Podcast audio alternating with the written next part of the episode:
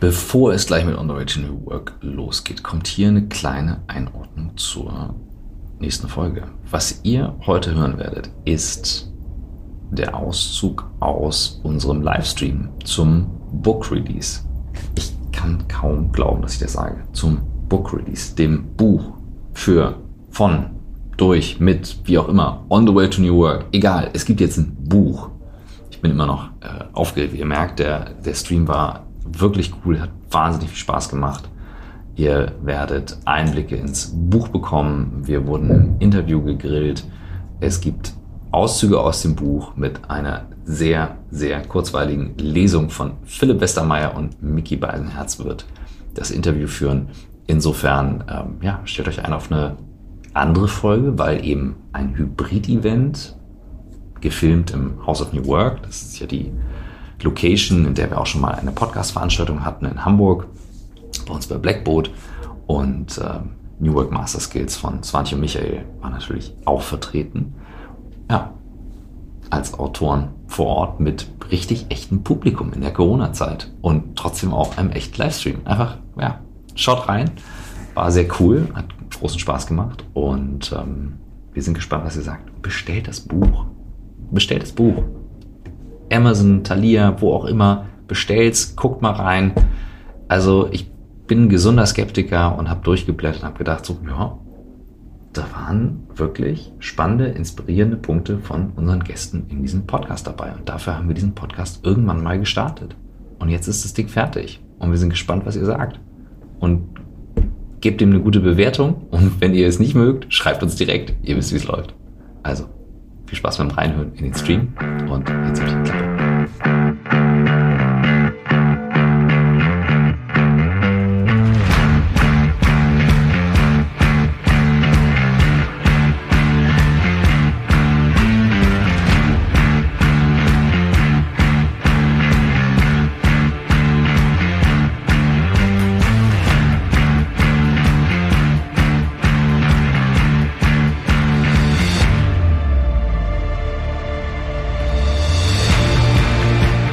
Das hat, hat irgendwie was Faszinierendes für mich. Wir, irgendwie plötzlich waren alle Kameras auf uns, dann hatten wir ein Titelblatt von Business Punk und bla. Also ganz viel einfach nicht ans Telefon gehen. So der Standardspruch, den ich gehört habe, so das bist du doch nicht. Okay, aber was bin ich denn? Arbeit kann wirklich das sein, was den Menschen stärkt, anstatt ihn schwächt. Seit nunmehr fünf Jahren versuchen zwei Menschen ein Buch zu schreiben, um dem wahren Kern von New Work etwas näher zu kommen. Es brauchte aber jemand Drittes, damit dieses Buch auch wirklich fertig wird. Und um dieses fertige Buch zu feiern, sind wir heute hier zusammen im House of New Work. Mein Name ist Andi Meyer. Ich darf euch durch den Abend begleiten heute und ähm, in dieser wunderbaren Location im House of New Work, in das in den letzten Monaten eine Menge Ideen, Kraft, Schweiß, Blut reingeflossen ist. Und in dieser wunderbaren Location, die hier sehr wandelbar ist, zu diesem Event, zu diesem Buchrelease heute, freuen wir uns, euch begrüßen zu dürfen. Für alle, die hier sind im Raum und für euch ganz im Speziellen, solltet ihr Fragen haben, ihr dürft hier natürlich später rum Fragen stellen und euch steht ein spezieller, besonderer Mann auch dafür zur Verfügung. Hier vorne sitzt, das ist Sven, der hier euch zu jeder Ecke und zu jedem Möbelstück eine Geschichte erzählen kann. Macht das gerne. Wir begrüßen aber auch da draußen alle zum Buchrelease, zum Buch On the Way to New Work, wenn Arbeit zu etwas wird, was den Menschen stärkt. Dazu wollen wir heute in drei Parts in Interviews gehen. Es wird Interviews rund um das Buch mit den AutorInnen geben. Wir werden dann auch eine kleine Lesung aus dem Buch haben und natürlich habt ihr hier im Raum die Möglichkeit, Fragen zu stellen später, als auch ihr zu Hause. Speziell wunderbaren, schönen guten Abend auch nach Hause in den Livestream. Das hier ist ein Livestream, das heißt, auch hier kann was schiefgehen. Es ist eine Live-Produktion.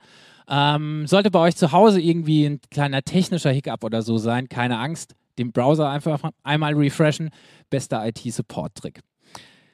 sollte das lösen. Ihr habt auch zu Hause die Möglichkeit, eure Fragen eben hier reinzusenden und ich leihe euch dann meine Stimme später, denn wir werden die besten Fragen da auch raussammeln und ihr habt später die Möglichkeit, diese Fragen dann hier oder ich stelle sie für euch. Nehmt die Möglichkeit gerne wahr. Ihr findet den Chat im Browser auf der rechten Seite. Einfach reinschreiben und wir werden sie nachher mit reinbringen. Hier im Raum halten wir uns an die gängigen Corona-Regeln. Ja, hier tragen auch alle Maske, es sei denn, es wird gegessen oder getrunken oder moderiert. Ja, dann darf man die Maske hier auch abnehmen. Und wir zeigen euch hier intimste Einblicke über mehrere Kameras auch. Ihr werdet immer mal wieder sehen, dass die Kamera auch schwenkt. Wir haben hier hinten Großkameras stehen. Wir haben hier unten sogar eine Kamera stehen. Wir haben da oben Kameras und ihr bekommt auch einen Einblick von der Regie hinten dran, denn unsere Streamforce One Crew produziert all das live für euch. Ihr werdet gleich eine kurze Videobotschaft von einer Person sehen, die es heute leider nicht schafft und nach dem Video und der ersten Einführung wird hier auch jemand anderes an meiner Stelle übernehmen. Der Mann, der über dieses Buch sagt, dieses Buch ist eine frohe Botschaft für alle, die sich bei dem Wort Veränderung nicht sofort im Blackberry verkrallen. Wenn das Bild der Arbeit neu entworfen werden muss, dann ist dieses Buch die Sixtinische Kapelle. Von Mickey Beisenherz, der hier an meiner Stelle gleich nach dem Video übernehmen wird. Autor, ihr kennt ihn als Moderator des Kölner Treffs oder auch aus seinem Podcast und er bezeichnet sich auch selbst als kritischen Geist und übernimmt dann an der Stelle hier und kann das damit viel besser als ich das könnte. Viel Spaß! Hallo liebe Hörerinnen und Hörer von On the Way to New Work und hoffentlich bald Leserinnen und Leser von On the Way to New Work, wenn Arbeit zu etwas wird, was Menschen stärkt. Äh, für mich ist eine große Freude und große Ehre, heute das Programm anzukündigen und den ersten Beitrag zu geben. Ich kann leider aus gesundheitlichen Gründen nicht vor Ort sein, aber ich bin froh, zumindest so dabei zu sein. Ähm, aus einer Idee, die Christoph und ich vor mehr als fünf Jahren hatten, nämlich ein Buch zu schreiben, ist ja bekanntermaßen zuerst ein Podcast zu, geworden, den wir in über 300 Folgen ja immer noch betreiben. Und äh, wir haben dann sehr fleißig und äh, mutig nach einigen Folgen angefangen zu schreiben und hatten dann in Folge 100 unser Aha-Erlebnis, als wir Friedhof Bergmann kennenlernten in Ann Arbor. Und unser gut gemeinter, aber nicht wirklich gut gemachter erster Vorschlag landete mit ungefähr 240 geschriebenen äh, Seiten in der Dauerablage. Ähm, dann haben wir großes Glück gehabt und wir haben Swantje Eimers kennengelernt. Swantje ist ein äh, unglaublich erfahrener Coach, äh, Trainerin, Beraterin ähm, für unterschiedliche Themen, agiles Arbeiten, Leadership, äh, Selbstmanagement. Ähm, und wir waren uns sehr schnell sicher, dass sie ähm, der fehlende Part sein könnte, der uns in die Lage versetzt, äh, dieses Buch zu schreiben. Und zum Glück äh, sah sie auch in uns ein bisschen Potenzial und äh, wir konnten sie dann überzeugen und wir haben uns gegenseitig überzeugt, dieses Projekt zusammen anzugehen. Und wir sind unglaublich dankbar, ähm, dass wir zusammen mit ihr dieses Buch geschrieben haben. Und es ist nicht nur äh, das A ihres äh, Nachnamens, warum sie am Anfang als erste Autorin genannt steht. Wir bedanken uns außerdem bei allen anderen Menschen, die uns geholfen haben, dieses Buch fertigzustellen. Ähm, da werden wir heute noch einiges drüber hören. Und äh, bevor es richtig losgeht, würden wir gerne nochmal zurückgehen an den Anfang, nämlich nach New York, als wir die Idee ähm, bekamen, dieses Buch zu schreiben. Und ich freue mich auf den ersten Film und wünsche euch, Ihnen einen schönen äh, und kurzweiligen Abend mit On the Way to New Work. Vielen Dank fürs Zuhören. Gleich geht's weiter mit On the Way to New Work. Hier kommt die ganz kurze Werbeunterbrechung. Und unser Werbepartner diese Woche ist wieder ein Unternehmen, das dankbarerweise, dankbarerweise, wie viele Unternehmen in der Digitalisierungsbranche Probleme löst. Scribble, geschrieben mit K und Doppel-B. Unter scribble.com slash Angebot findet ihr alles, was ihr wissen müsst. Und worum geht's? Wenn ihr euch die Digitalisierung vorstellt, dann wisst ihr, dass in vielen Bereichen schon einiges möglich ist um Prozesse zu vereinfachen, von unterwegs zu arbeiten. Aber es gibt so Themen, die immer wieder drücken und nerven. Und eines dieser Themen ist das Unterschreiben von Dokumenten. Und hier kommen jetzt immer mehr Unternehmen dazu, dass sie sagen, okay, wie können wir das altbewährte, den analogen Prozess, den Drucker und das Papier ersetzen und etwas finden, das schneller geht. Und die E-Signatur ist genau das Thema. Ihr spart Zeit, ihr spart Wartezeiten Ihr könnt schneller sein bei Vertragsabschlüssen, ihr spart euch unnötige Kosten für Papier, für Porto und und und. Und genau das macht Scribble. Mit Scribble können Firmen Dokumente rechtsgültig digital unterschreiben, völlig unabhängig von Ort und Zeit. Und das Beste ist, und das ist wichtig, eure Daten sind bei Scribble sicher und werden gemäß DSGVO verwaltet. Und das ist gar nicht so unwichtig. Wie gesagt, ich sagte ja gerade, enorm entscheidender Punkt, weil es natürlich viele andere Unternehmen gibt, wo Daten zum Beispiel in die USA gehen. Und bei Scribble ist es eben anders. Da könnt ihr sicher sein, dass alles hier bleibt, was ihr braucht, beziehungsweise das DSGVO gilt für das, was ihr mit Scribble tut. Also schaut unbedingt mal rein, scribble.com slash Angebot. Ich kann es gar nicht auf genug sagen. Ich freue mich über genau solche Tools, die machen mein Leben leichter. Ich nutze sowas von unterwegs und äh, könnt ohne gar nicht. Ich wüsste gar nicht.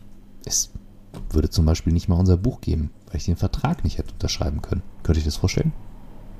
Egal. Jetzt viel Spaß mit dem Rest der Folge.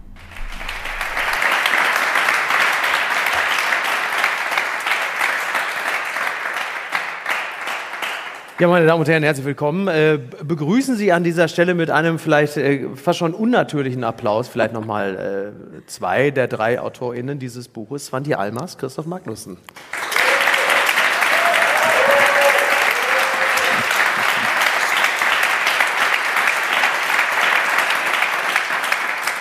Und ähm, als jemand, der, der das ja auch von mehreren Seiten kennt, muss ich natürlich erstmal dich fragen. Wir haben ja gerade schon gesehen, also da sind jetzt zwei ähm, Autoren, zwei äh, Testosteronbomben, die äh, sich gemeinsam hingesetzt haben, um ein Buch zu schreiben. Da ist natürlich die Frage, ähm, wie viel Prozent äh, sind Domtieren und wie viel Prozent sind Inspirieren, wenn man versucht, dann zu dritt so ein Buch zu entwerfen? Also ich, ich äh, schinde ein bisschen Zeit. Danke, dass ihr hier seid. äh, ich freue mich sehr, dass ihr heute Abend gekommen seid und dass ihr eingeschaltet habt. Und ich freue mich auch sehr, dass du das mit uns machst, weil Miki ja auch gerade ein Buch veröffentlicht hat. Also wir haben irgendwie in deinen Terminkalender reingepasst. Ja. Ähm, ich war gerade so im Buchveröffentlichungsflow. Genau, gesagt, genau. Ja. Und mh, mm, es war spannend. Wir hatten auch interessante Vibes manchmal untereinander. Und ähm, ist das ein ähm, Synonym man, für Hass? es ist so ein bisschen, als würde man mit einem Ehepaar, das schon ganz lange ja. verheiratet ist, plötzlich zusammen ein Buch schreiben und teilweise auch deren Themen ein bisschen ja. miterben.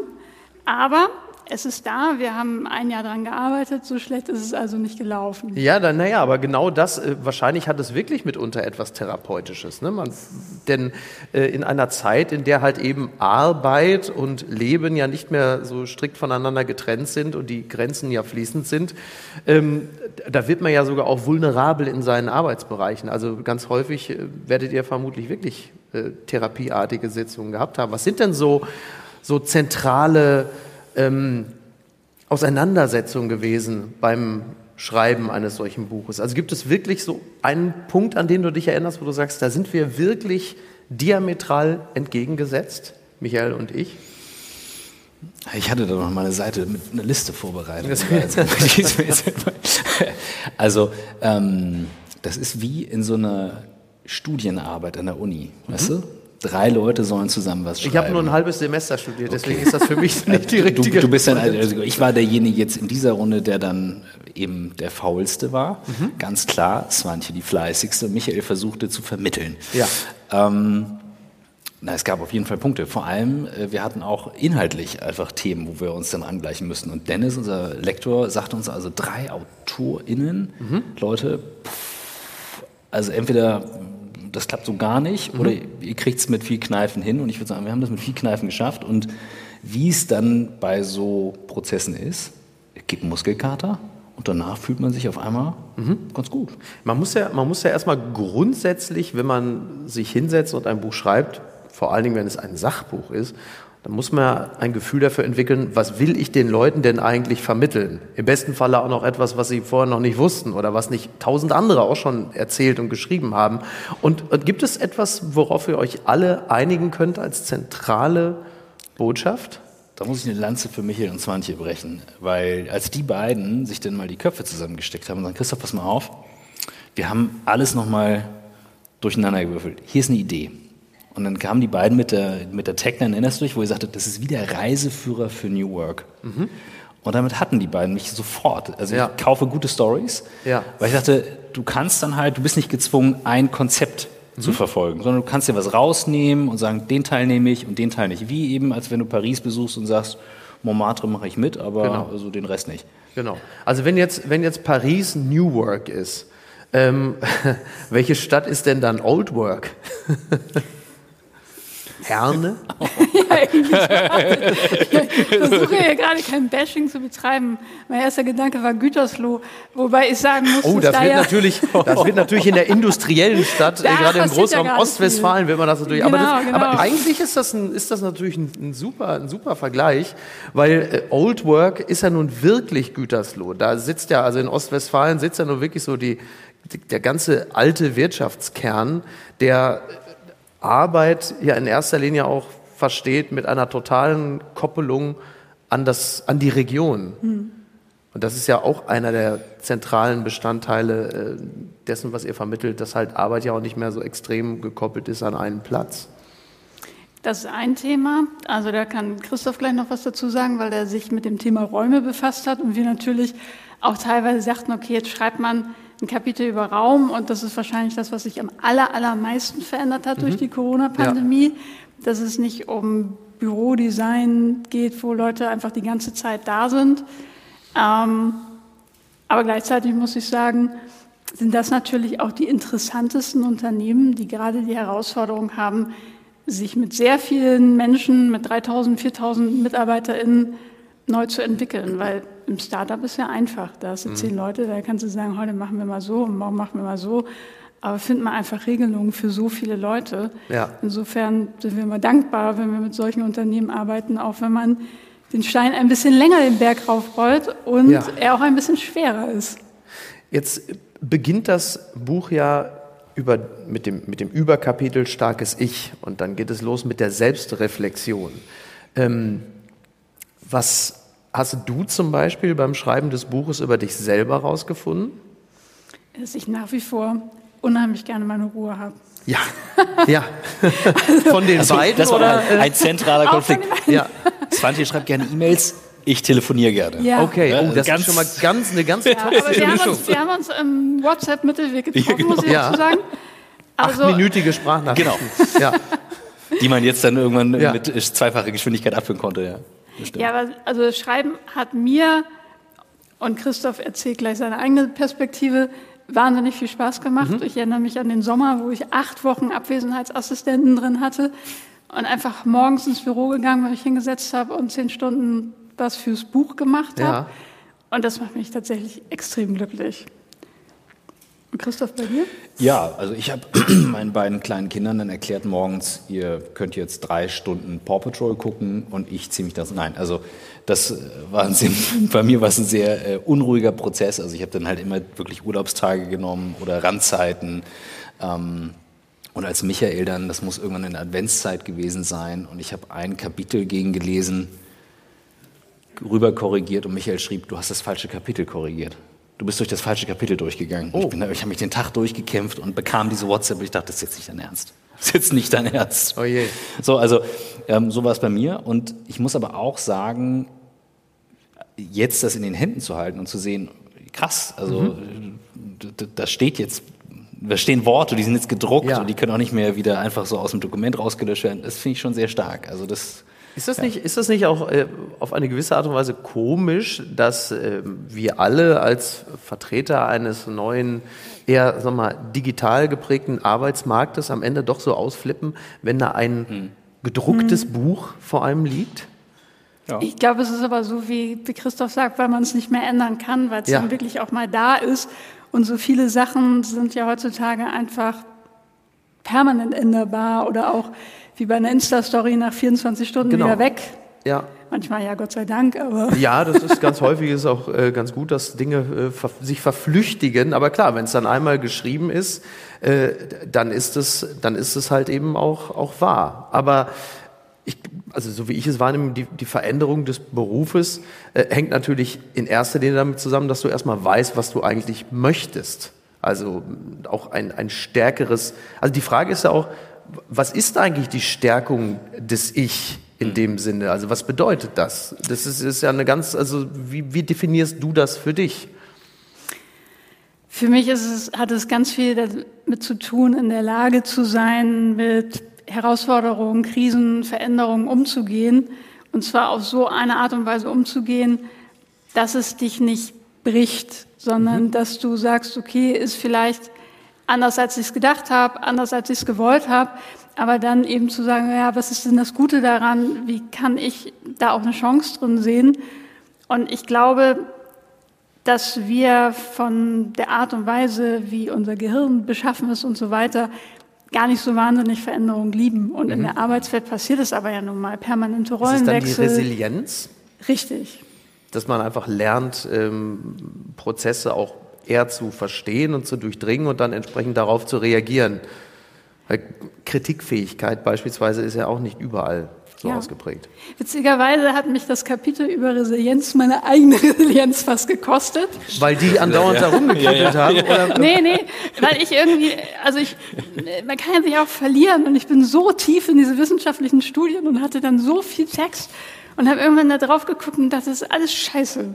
Mhm. Und es ist tatsächlich das Einzige, was ich mal drei Monate liegen lassen musste und später wieder rausgeholt habe und dann ging es ja. auch.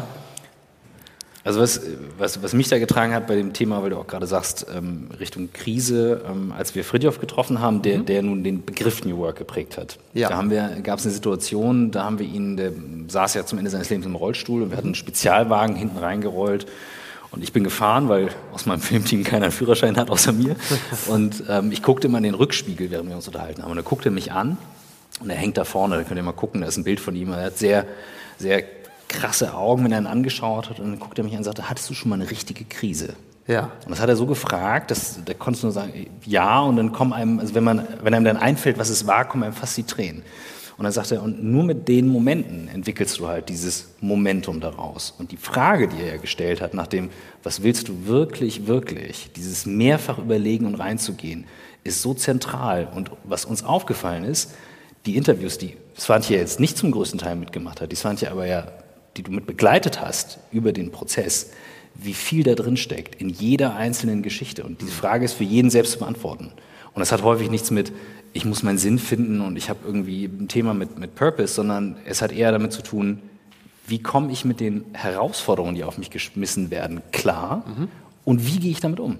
Ja. Und das war auch unser Prozess. Also nicht im Sinne von, Juche, hier ist das Buch und fertig, sondern wie gehen wir auch mit den Konflikten, die wir in dem Prozess hatten, um? Mhm und können uns danach in die Augen sehen. Du meinst jetzt in dem Schreibprozess Im Schreibprozess, selbst? im Arbeitsprozess, im, im allem, was passiert. Ja. Und da liegt eben sehr viel drin. Und das ist einer der Kernpunkte von New Work. Und das kann eben auch äh, Gütersloh oder Bielefeld. Mhm. Völlig egal. Die müssen nicht wie Paris aussehen. Ja. Kann ich denn diese, diese geistige äh, Flexibilität auch erlernen beim Studium dieses Buches? Auf jeden Fall. Also ob jetzt nur beim Studium dieses mhm. Buches, ähm, aber Resilienz ist auf jeden Fall äh, erlernbar. Ja. Also nur ein ganz, ganz, ganz kleiner Teil ist genetisch bedingt. Und ansonsten hat es ganz viel damit zu tun, wie gehe ich mit Situationen um, was sind auch einfach andere Verhaltensoptionen. Und ich finde immer ein bisschen schade, weil Resilienz ja auch irgendwie ein Buzzword ist. Mhm. Im Grunde ist es aber das, was wir, was wir brauchen und wo es sehr schöne mentale Konstrukte gibt, die uns helfen. Wir haben ja auch ein Kapitel, das heißt Freiheit. Dabei geht es um mentale Freiheit ja. und das hat ja ganz viel damit zu tun, sich von Dingen frei zu machen, die uns einengen. Genau. Freiheit ist, äh, ist tatsächlich auch das Wort, was mir jetzt gerade so vor dem äh, geistigen Auge rumschwebte, weil äh, du gerade schon gesagt hast, du hättest gerne deine Ruhe. Das ich hab gerne meine Ruhe. okay, dann wird er zumindest äh, also, aus dem Konjunktiv noch ein. Manche trefft ihn nachher in einer der Boxen hier. Sie schreibt dann nämlich das nächste Buch. Als ich die Box gesehen habe, habe ich sofort gedacht, hier will ich jetzt auch Ja, arbeiten. fantastisch. Ich kann das natürlich total nachvollziehen. Ähm, ähm, ist auch sehr, sehr richtig. Freiheit ähm, als, als Überbegriff ist natürlich das, das ist sowieso das Allerwertvollste, aber ist natürlich auch eine, eine definitorische Geschichte, weil Freiheit kann zum Beispiel für manche bedeuten, ich äh, arbeite jetzt, bis ich 50 bin, dann habe ich so viel Geld, dann, äh, dann habe ich danach meine Ruhe. Kann aber halt eben auch bedeuten, dass du auf dem Weg dorthin natürlich äh, nachts immer erreichbar sein musst und musst um vier Uhr nachts nochmal aufstehen, weil irgendeiner dich anruft und sagt, du musst jetzt für mich äh, bereitstehen. Habt ja. ihr für solche Leute auch noch also mal eine, eine, eine Resilienzstrategie oder sind naja. diese Leute verloren, weil der Ansatz schon falsch ist? Ich glaube einfach, dass die Strategie halt leider weil es tut mir dann auch leid, wenn das so ist, aber sie geht ja leider gar nicht auf. Mhm. Das heißt, ich glaube, dass es wichtig ist, dass man sein Leben so lebt, dass man sagt, das passt schon. Es gibt zwar immer anstrengendere Phasen und Phasen, mhm. die ein bisschen leichter sind, aber dass man im Großen und Ganzen jetzt nicht die ganze Zeit den Akku irgendwie entlädt, weil woher soll da plötzlich die Bewegung herkommen, wo man sagt, jetzt bin ich plötzlich frei. Und das ist ja ganz oft so, ja. auch bei Leuten, die zum Beispiel eine Firma sehr erfolgreich verkauft haben und dann einen dreistelligen Millionenbetrag auf dem Konto haben, die fangen ja dann irgendwann an, diese Lücke plötzlich zu füllen, mhm. obwohl sie dachten, nie wieder arbeiten und suchen sich das nächste. Ja. In der Regel ja sogar auch sehr erfolgreich, was ja auch irgendwie cool ist, aber ich glaube, man muss es schon in seinen Alltag auch reinbringen und da, das habe ich von dir gelernt, Micky, nehme ich mir zum Beispiel die Freiheit, eben auch einfach nie an jedes Telefon klingeln zu gehen. da bin ich gerne, was das angeht, ja. bin ich gerne der Zen-Master. Ja, das, das bist du ja auch. Schon wieder, sehr, schon wieder sehr viele Menschen heute sehr unglücklich gemacht. Ähm, äh, Christoph, wie definierst du Freiheit? Ähm, tatsächlich war das der zentrale Startpunkt für mich auf die New York-Reise. Also mhm. ähm, auf dieser New York-Reise, von der wir eben die Bilder gesehen haben, gab es einen Moment, da sagte Michael zu mir, bleib mal stehen, bleib mal stehen. Und ich was hat er jetzt? Macht ein Foto, er macht ja immer Fotos eigentlich, wenn man irgendwo ist. Mhm. Und fotografierte mich unter einem Schild, da stand drauf Freedom. Mhm. Und ich stand zufällig direkt darunter. Und ich habe dann sofort einen Text runtergeschrieben für die Firma und hatte für Blackboard den Purpose gefunden. Free People from, oder Free People schon oben, und dann habe ich gesagt, Free People, haben es weitergeschrieben, from the old ways of working by leveraging future technologies, weil wir viel mit Technologie gearbeitet haben. Ja. Das war so, in einer Minute war das klar. Und ähm, für mich ist das einer der Kernpunkte für auch New Work. Das ist einer der Startpunkte. Und Swantje hat ja das Kapitel Freiheit geschrieben. Das heißt, ich bin rangegangen mit, einem sehr, mit einer sehr skeptischen Haltung, weil ich sagte, ich wusste, wir beide haben ein unterschiedliches Bild und wir müssen uns ja erstmal ranarbeiten. Mhm. Und eigentlich war das genau richtig, weil mhm. du hast damit genau das Gegenteil einmal aufgemacht und wir haben es dann nachjustiert.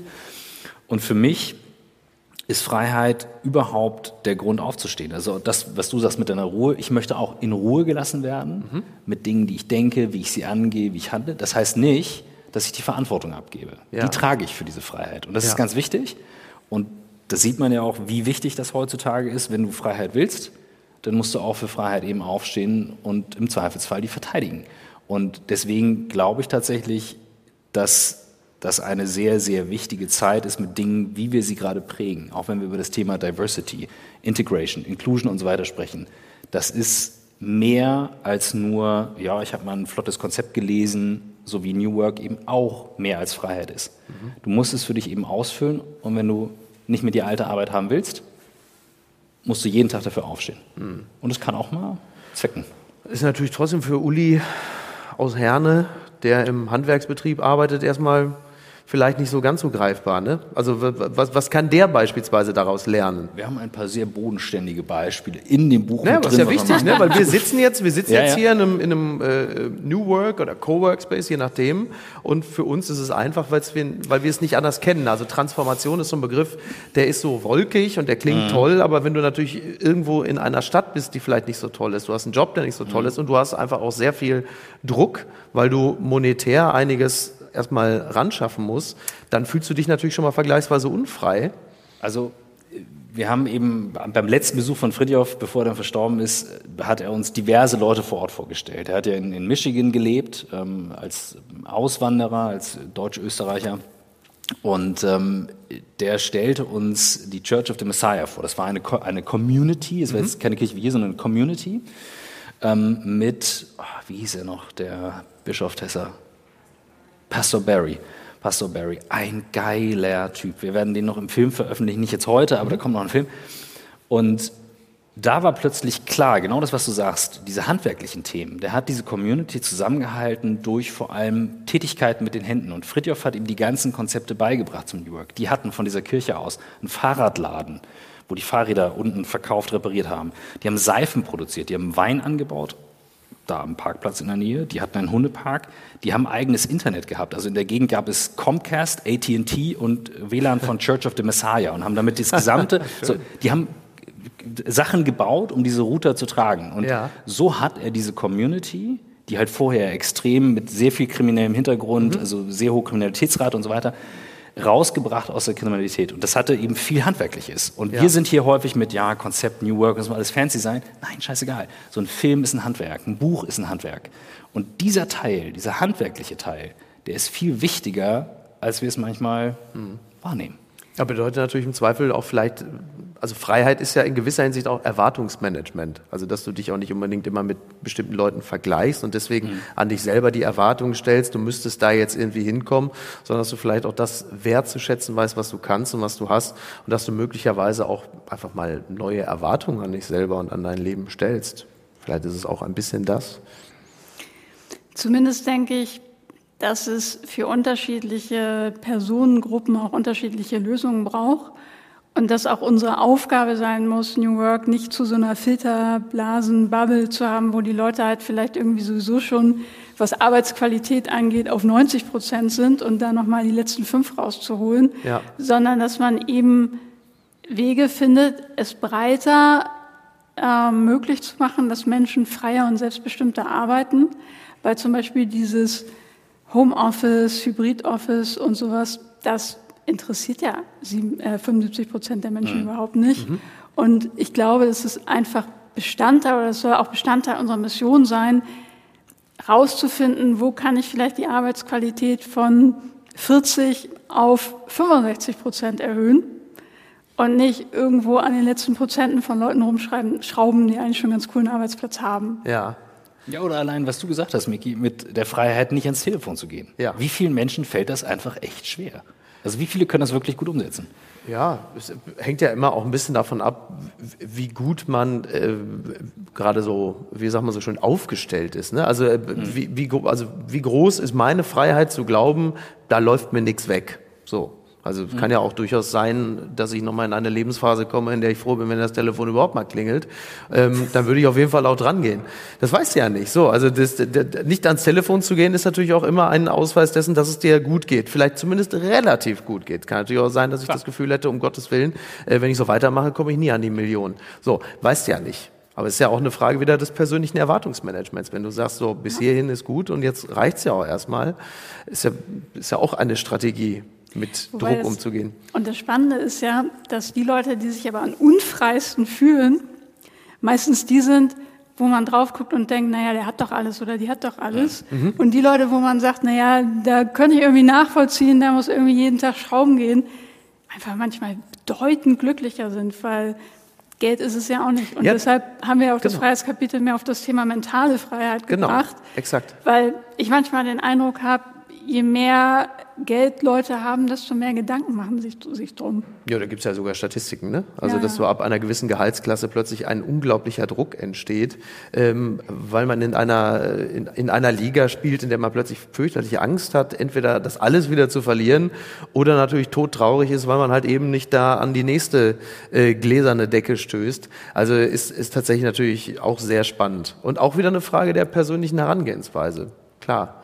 Ähm, als ihr beiden äh, gemerkt habt, okay, äh, einige äh, Seiten dieses Buches kommt jetzt erstmal in die Ablage, äh, was war das, Ablage D, äh, Dauerablage? P.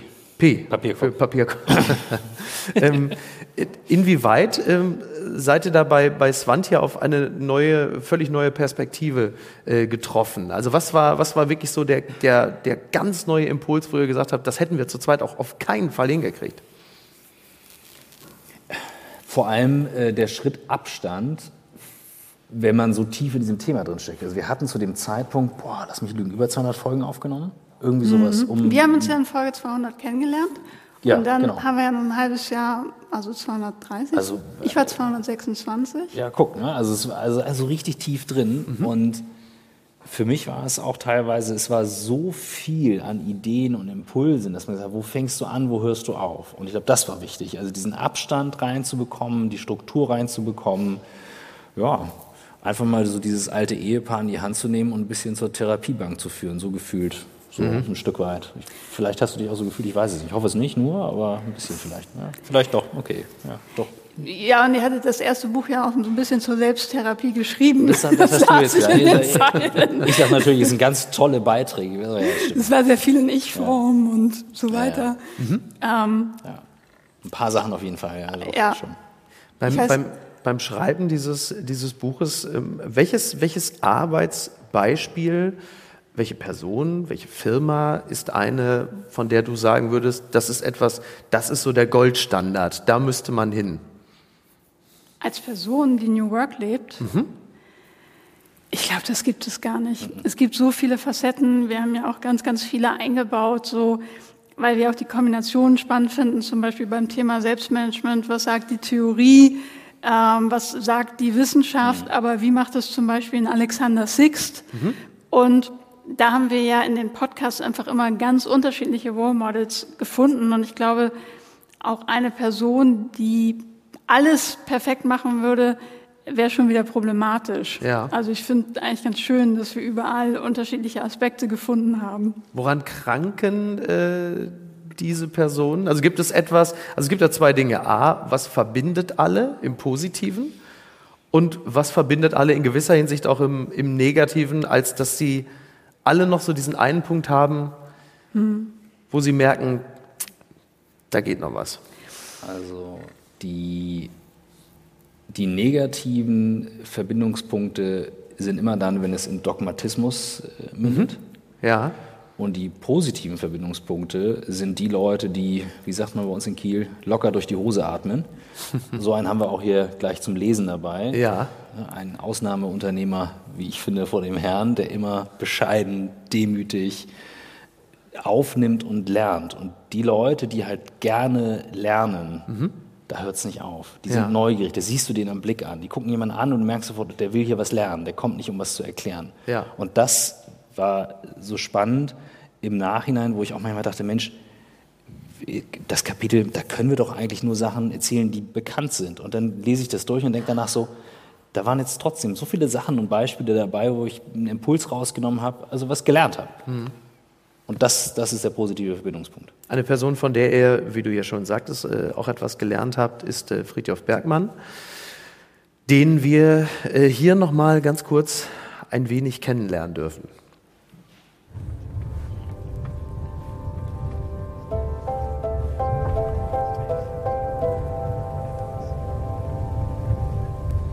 Guten Morgen. Guten Morgen. Guten Morgen. Hallo. Michael. Schön, Große Freude. Ist ja wunderbar. Wir treffen uns. Wir ja. Wie ihr mir die Gelegenheit gibt, zu beschreiben, was ich versuche, dann. Das wollen wir.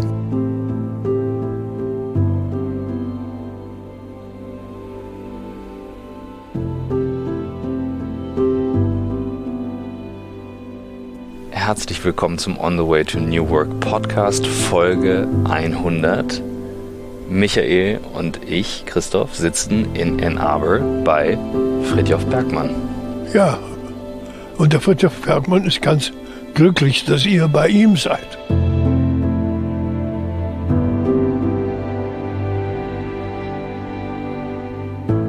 Aber dagegen ist es eben wieder einer dieser Punkte, wo ich mich gewehrt habe. Und gesagt habe, ich, ich glaube, die Arbeit ist ein interessantes Thema und kann also ein sehr interessantes Thema werden in der Zukunft. Das ist etwas, wo ich gewissermaßen recht hatte.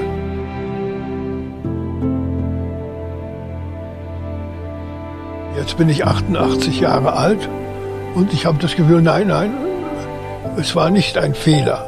Es ist geglückt, äh, trotzdem ich jetzt 88 bin. Also das etwas zu tun, das einem Angst macht und eben zu sagen, okay, okay, okay, okay, macht Angst. Schön, gut, darf dich nicht besonders beeindrucken. Für mich ist der Gedanke, dass etwas einem Angst macht, macht mir keine Angst.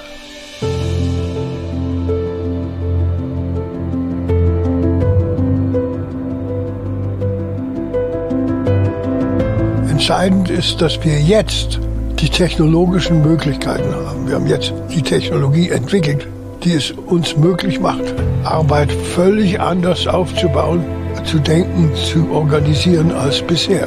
Arbeit kann wirklich das sein, was den Menschen stärkt, anstatt ihn schwächt.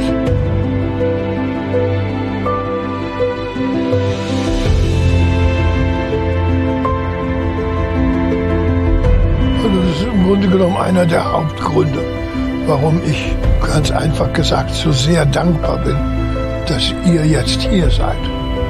Weil das ist jetzt die Gelegenheit, das dazu zu bringen, dass der Modebegriff neuer Arbeit mit dem Gegenteil von dem konfrontiert wird. Und dass etwas ganz anderes wirklich die Absicht von allem Anfang an war.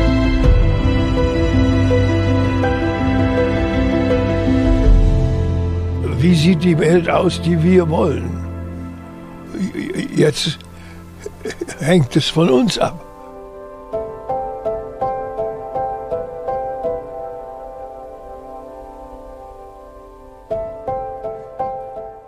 Ja, Arbeit ist etwas, äh, was uns, was uns stärkt oder was uns stärken kann. Aber das funktioniert ja eigentlich nur in dem Falle, wenn ähm, das, was du bist und das, was du tust, möglichst deckungsgleich ist.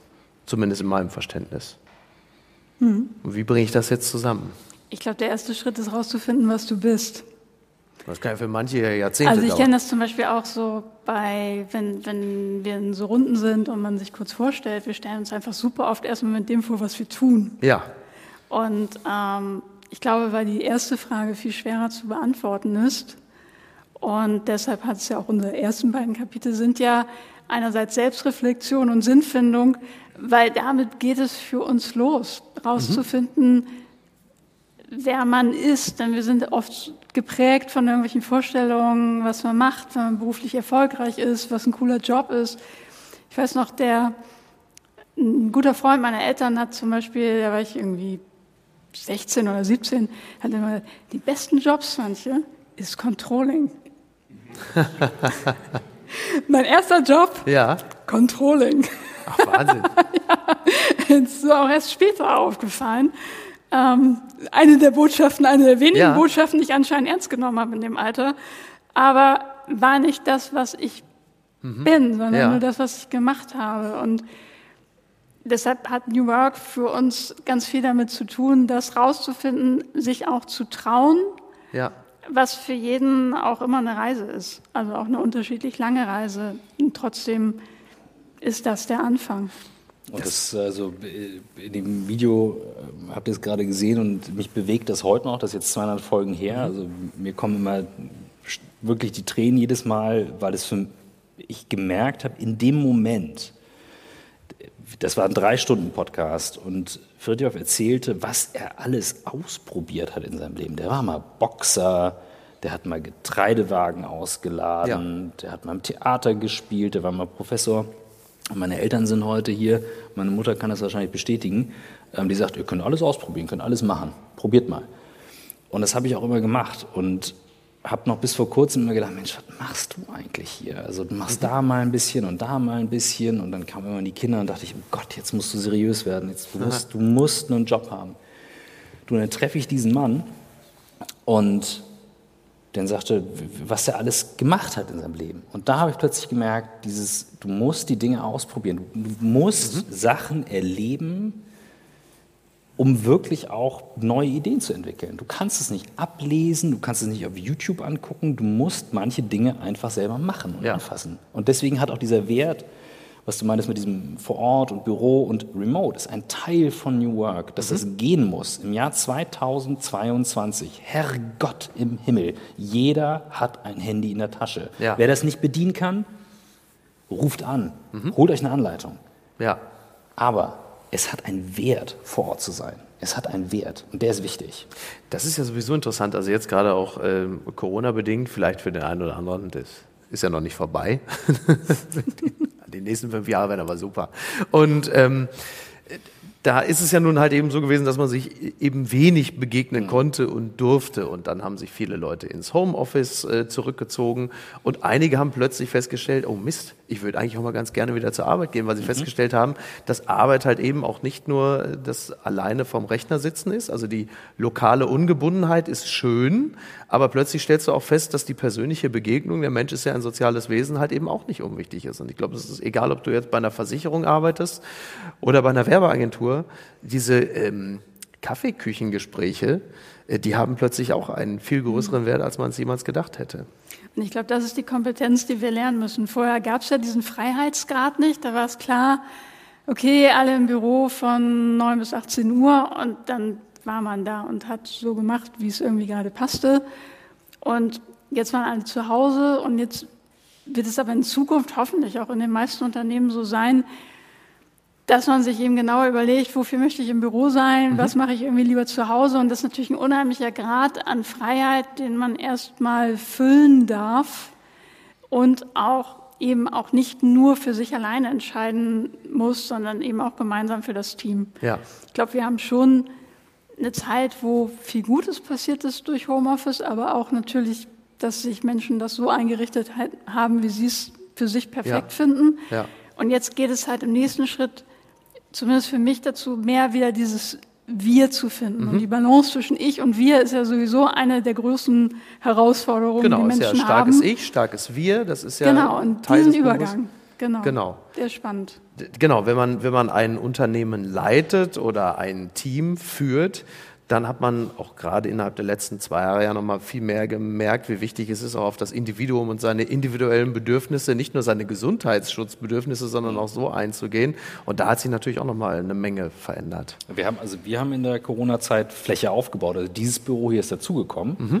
obwohl alle gesagt haben, wieso, ihr könnt doch remote arbeiten, bei euch ja. ist doch easy. Ja. Aber es, also uns war klar, und auch als wir das Kapitel Räume geschrieben haben, und da haben wir beide am meisten drüber gesprochen, das weiß ich noch, ähm, so ein offener Raum, den zu gestalten und einzurichten und so zu bauen, dass Menschen die Chance haben, bewusst herzukommen, um sich zu treffen und zu ja. erkennen, das hat einen Wert. Das ist interessant. Wenn hier Leute reinkommen, du beobachtest sie beim Arbeiten, dann ist es eher so, es wird da mal ein bisschen gewerkelt, da ein bisschen gewerkelt mhm. und dann findet halt viel Austausch statt. Ja. Und der ist so entscheidend, der fehlt ja heute über die Distanz. Genau. Ganz ehrlich, jeder kann auch seinen Kram von zu Hause machen heute, ja. aber es hat eben einen Wert. Das heißt, wir müssen Flächen neu denken mhm. und überlegen, wie kannst du so bauen, dass das stattfindet. Ja, das ist spannend. Weil diese individuelle Begegnung, die kannst du natürlich nicht künstlich erzeugen. Die hast du in keiner genau. Zoom-Konferenz, weil da ist alles natürlich extrem genau. auf Effizienz ausgerichtet. Da redet man nur über das Topic was gerade ansteht, aber natürlich nie über die persönlichen Bedürfnisse. Also eine Versicherung für Hamster wirst du höchstwahrscheinlich nicht bei einer Zoom-Konferenz äh, entwickeln, wenn du, keine Ahnung, wenn, wenn das wichtig ist. Aber, ja, zwischendurch naja. spontan mal anrufen, nur nicht nee. bei euch beiden. ja, aber, aber Nein, aber solche Dinge entstehen natürlich tatsächlich wirklich nur bei diesem Kaffeeküchengespräch ja. oder wenn man mal draußen vor der Tür ist, eine rauchen oder vapen oder was weiß ich, was man da macht. Ne? Auf eine Impfung mal eben kurz vor die Tür geht. Ne? ja, oder beim Testzentrum anstehen. Ja, ja, oder so, genau, stimmt. Ja, da kommt Da habe ich jetzt schon Leute getroffen, ja. also ist gar nicht so schlecht. Ja, naja, aber, aber so ist es natürlich. Und diese äh, Begegnung ist natürlich wahnsinnig wichtig. Und äh, auch das ist natürlich äh, auch nicht nur, dass da am Ende etwas bei rauskommt, sondern natürlich das soziale Miteinander ist äh, in äh, auch industriellen Gemeinschaften natürlich auch von Bedeutung. So, du verbringst halt einfach wahnsinnig viel Zeit dort. Und das ist natürlich auch was ganz anderes, als das früher war, als unsere äh, Eltern noch zur Arbeit gegangen sind. Da bist du halt zur Arbeit gegangen, damit du Geld auf dem Konto hast. Da wäre auch niemand auf den Gedanken gekommen, oder nicht wirklich auf den Gedanken gekommen zu sagen, ja, das muss mir auch noch Spaß machen.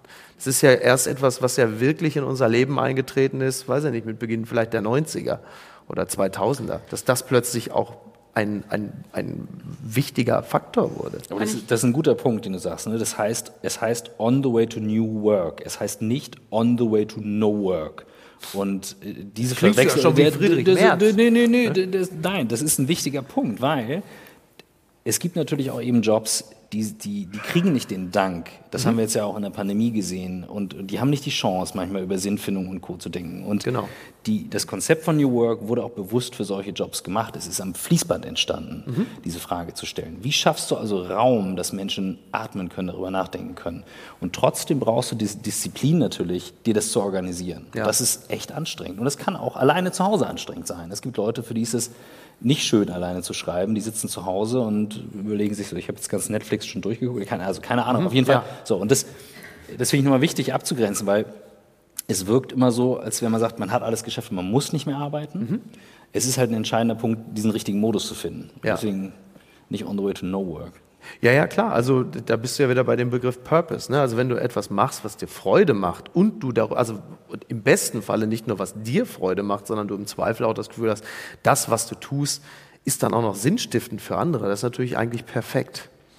Und wir haben ja die Gleichung sogar noch ein bisschen größer gemacht und glauben auch fest daran, dass das Sinn macht, dass wir sagen, das erste, der erste Teil ist starkes Ich, der zweite ist starkes Wir, mhm. was vielleicht in einigen Unternehmen als Win-Win-Situation schon angekommen ist, dass wenn es den Leuten gut geht, dass sie auch einen geilen Job machen und auch gerne kommen und nicht so schnell kündigen und sowas. Und wir wollen bewusst sagen, das ist aber die Ausgangsbasis auch für eine starke Gesellschaft. Ja. Weil es, wir haben einfach Themen wie zum Beispiel Nachhaltigkeit, die können Unternehmen nicht mehr ausklammern. Mhm. Das, das ist ein Muss, dass Unternehmen diese Dinge mitdenken. Natürlich nicht nur Unternehmen, auch die Politik, auch jeder Einzelne. Mhm. Wir glauben aber auch, wenn Menschen gestärkt sind, wenn sie sich nicht mehr fragen, will ich da eigentlich hin und wann ist endlich wieder Urlaub, ja. dass dadurch auch durch gute Arbeit, durch starke Menschen der Raum entsteht, dass wir die gesellschaftlichen Herausforderungen lösen. Und dazu muss man sagen, dieser Dreiklang, der kommt nicht von Michael Christoph und mir, sondern da hat Friedhof Bergmann schon mhm. in den 80ern darauf hingewiesen, mhm. hat die vier Tsunamis genannt, wo auch Ressourcenvergeudung, Klimawandel dabei ist. Und auch in unserer Arbeit am Buch, da schämt man sich richtig, wenn man denkt, ach scheiße, da hat schon mal 1980 jemand darauf hingewiesen. Und im Jahr 2022 beschäftigen wir uns dann auch mal alle offiziell mit dem Thema Klimawandel, ja. solange es kein anderes Thema gibt. ja, es kommt ja andauernd auch jemand um die Ecke, im Zweifel mit dem Atomknopf. Ähm, und dann gibt es noch ein großes, äh, also eines von vielen großen Themen, das Thema Diversität. So, das wird jetzt von vielen Firmen propagiert. Dann klebt man sich das dann vielleicht wie so ein Biosiegel äh, unter den Firmennamen. Aber warum ist es auch jetzt mal ganz zynisch und effizient gedacht, warum ist es für das eigene Unternehmen auch wirklich tatsächlich von Nutzen, divers zu sein? Und nicht nur, damit man so eine Art Greenwashing betreibt, sondern mhm. weil es dir auch wirklich nutzt. Warum ist es sinnvoll? Also, es, also erstmal ist es ja tatsächlich erwiesen, dass äh, diverse Teams besser sind, also auch auf bessere Ideen und Lösungen kommen. Ähm, ich finde es immer wieder bemerkenswert, wie sehr die Sprache dann hilft, darüber zu stolpern. Also wir haben ja auch darüber diskutiert, gendern wir, gendern wir nicht, welches Wort, wie machen wir es. Und ich weiß es noch selber, als dieser Prozess auch bei uns in der Firma anfing, und dann gab es einen Teil, die sagten, boah, ich finde das, find das irgendwie so mühsam. Mhm. So, aber allein schon drüber zu stolpern und zu bemerken, warte mal, hier läuft, wir müssen zumindest mal einmal drüber reden. Darin liegt eine Stärke. Und auch da wieder, ich glaube, man sieht besser denn je momentan, wie wichtig das ist, zu integrieren und integriert zu denken und zu überlegen, okay, du hast halt einen bunten Haufen an Leuten, der zusammenlebt. Egal wie, no mhm. matter what. Und wenn die etwas miteinander verbindet und die was miteinander anfangen können, super. Alles andere, was wir gerade sehen, ist Abgrenzung. Mhm. Die mündet in nichts Gutem. Und das reicht eigentlich schon, um zu sagen, okay, es ist wichtig, dass es auch mit reingetragen wird. Und daher hat dieses Thema, finde ich, ihr, du hast es vor allem mhm. reingebracht, einen absolut berechtigten Platz in dem Buch. Wir lassen halt einen Großteil der geistigen Kapazität links liegen wenn wir nicht divers denken. Und das ist auch eine Sache, die ich lernen musste, weil ich ganz oft früher gesagt habe, naja, ich bin ja auch Frau und es gibt ja eigentlich keine Grenzen und vielleicht darf da auch jede Frau selber mal gucken. Mhm.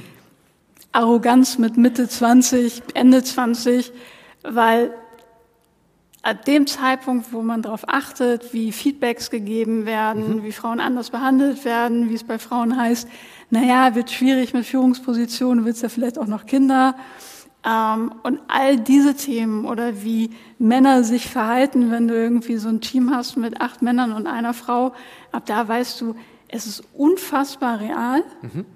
und gleichzeitig, und da gibt es einfach ein, ein, sehr gutes Buch, das mir Isa empfohlen hat, Unsichtbare Frauen, wo man sich dann nochmal anschaut, wie es in anderen Ländern auch noch läuft. Ja. Also da haben wir einfach noch Riesenthemen zu bewältigen. Und ich möchte Diversität nicht nur auf Mann und Frau genau, ja. münzen, ja. sondern auch ähm, unterschiedliche Religionen, unterschiedliche sexuelle Orientierungen. Soziale Schichten, genau, Eltern, Nicht-Eltern. Genau. Also du hast ja, ja, so viele Aspekte, die die Klar. Perspektive verändern.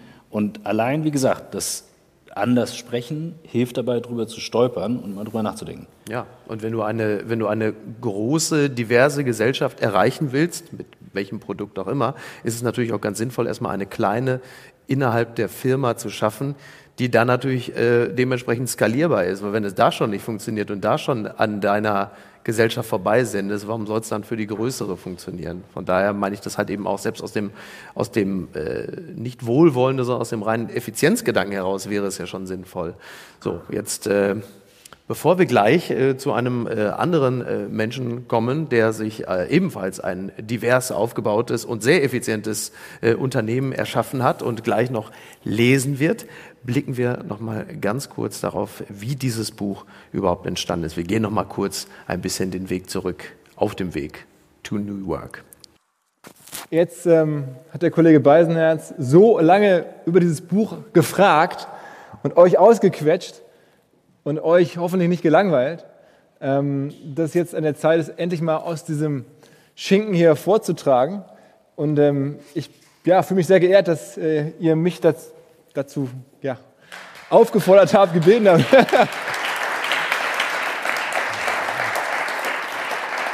also mir war das gar nicht so ganz klar, dass ich hier wirklich in der so prominenten Rolle teilnehmen darf. Wie gesagt, äh, Mickey Beisenherz ist ja schon mittlerweile wirklich ähm, deutscher Medienhochadel. Ähm, aber immerhin haben wir gemeinsam eine Firma, Mickey, ne? das hast du nicht vergessen hoffentlich, ähm, wo wir auch ab und zu versuchen, New Work zu machen. Das hat er hier unterschlagen. So ein ganz kleines Podcast, ähm. Eines von, einer der vielen Podcasts, die Mickey so macht und einer der vielen, die wir so mitmachen. Ähm, ja, jedenfalls äh, geht es jetzt hier um dieses Buch. Es geht, ähm, äh, wie ihr mitbekommen habt, um ähm, New Work in drei äh, Teilen. Also das Buch teilt sich in drei Abschnitte. Und ähm, ich habe jetzt hier neun Stück. Die sind nicht alle sehr lang, aber der erste ist etwas lang. Deswegen habe ich so ein bisschen äh, versucht, mal zusammenzufassen, was ich jetzt gleich vorlese. Zwei Seiten lang. Es kam mir gerade beim hinter den Kulissen etwas durchgucken vor, wie so eine Art kuratiertes Literaturverzeichnis oder etwas aggressiver formuliert, so ein echt hartes Name-Dropping ähm, das jetzt hier so als Einstieg mal gelesen werden muss, dass ihr wisst, was hier auf euch zukommt. Also, wir legen los. Es geht um Sinnfindung und das starke Ich. Werden wir am Ende sagen, dass wir das Beste aus unserem Leben gemacht und unsere Zeit sinnvoll genutzt haben? Oder werden wir bedauern, dass wir zu viel Zeit auf Dinge verwendeten, auf die es eigentlich gar nicht ankommt? Bronnie Ware begleitete als Palliativschwester in ihrer australischen Heimat zahlreiche Menschen auf ihrem letzten Weg und traf immer wieder auf dieselben unerfüllten Wünsche, die sie in ihrem Buch Fünf Dinge, die Sterbende am meisten bereuen, veröffentlichte. Ich wünschte, ich hätte den Mut gehabt, mein eigenes Leben zu leben. Ich wünschte, ich hätte nicht zu viel gearbeitet. Ich wünschte, ich hätte den Mut gehabt, meine Gefühle auszudrücken. Ich wünschte, ich hätte den Kontakt zu meinen Freunden aufrechterhalten und ich wünschte, ich hätte mir erlaubt, glücklicher zu sein. Wenn Sie darüber nachdenken, wie sicher sind Sie, dass diese Sätze nicht eines Tages von Ihnen kommen könnten? Was ist das, was Sie wirklich, wirklich wollen? Was hält Sie davon ab? Die Auseinandersetzung mit dem Thema Sinnsuche ist kein neues Phänomen. Sie zieht sich durch, die, durch nahezu alle Epochen der Menschheitsgeschichte. Ungefähr 600 bis 400 Jahre vor Beginn der modernen Zeitrechnung diskutierten bereits die griechischen Philosophen, was denn nun wirklich der Grund aller Dinge ist, welche Rolle der Mensch im Weltganzen spiele, was der Sinn des Menschseins sei und was der Mensch brauche, um wirklich glücklich zu sein. Mitte des letzten Jahrhunderts war es unter anderem der Neurologe und Psychiater Viktor Emil Frankl, der sich intensiv dem Thema Sinnsuche widmete. Sein weltweit erfolgreiches Buch Trotzdem Ja zum Leben sagen ist vor allem deshalb so bemerkenswert, weil es während des Zweiten Weltkriegs als Häftling in verschiedenen deutschen KZs geschrieben wurde, also von dem Herrn Frankel.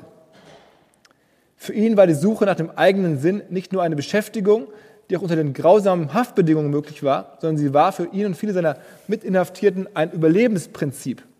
Nach seiner Befreiung entwickelte Frankel die Logotherapie, die auf der Annahme beruht, dass der Lebenssinn der wichtigste Motivationsfaktor des Menschen sei.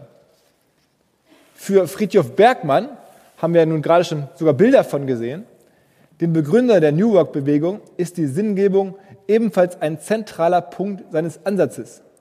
Er leitet seine Ideen seit Ende der 70er Jahre unter anderem aus dem von ihm als Armut der Begierde bezeichneten Zustand ab, den er zeitlebens bei Menschen beobachtet hat. Er animiert seine Leserinnen zu mehr Leidenschaft, Freiheit und Teilhabe.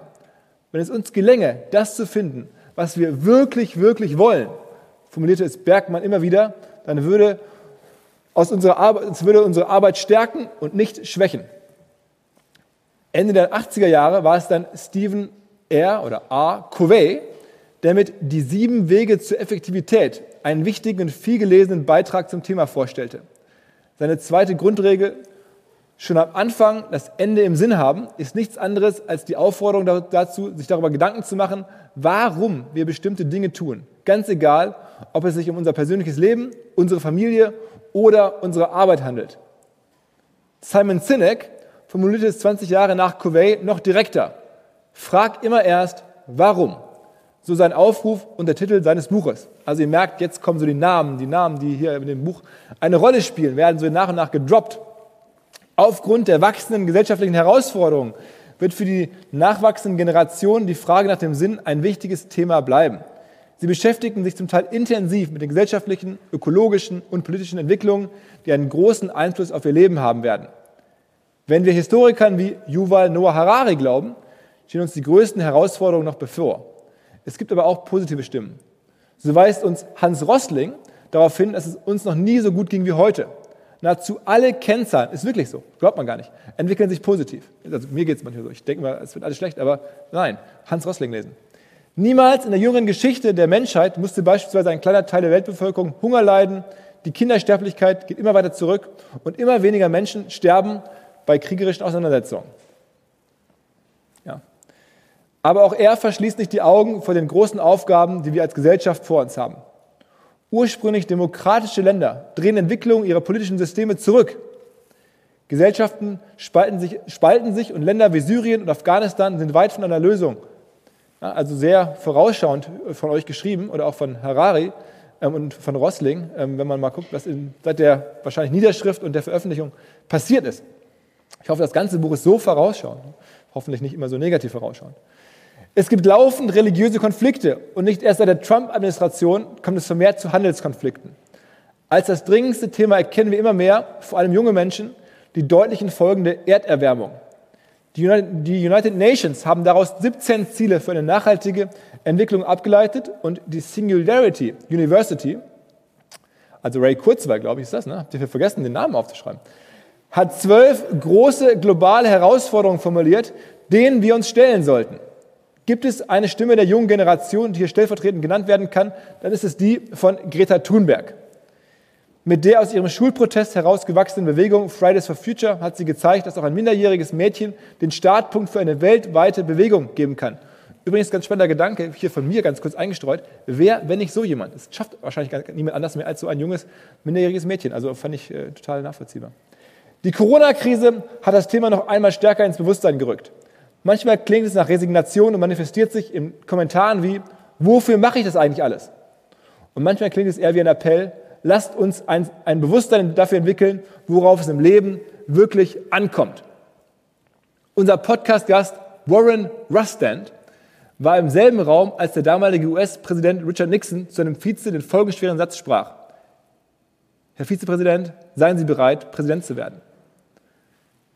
Was dann passierte, steht fast alles in den Geschichtsbüchern. Der für uns interessante Teil steht, jedoch, steht dort jedoch nicht.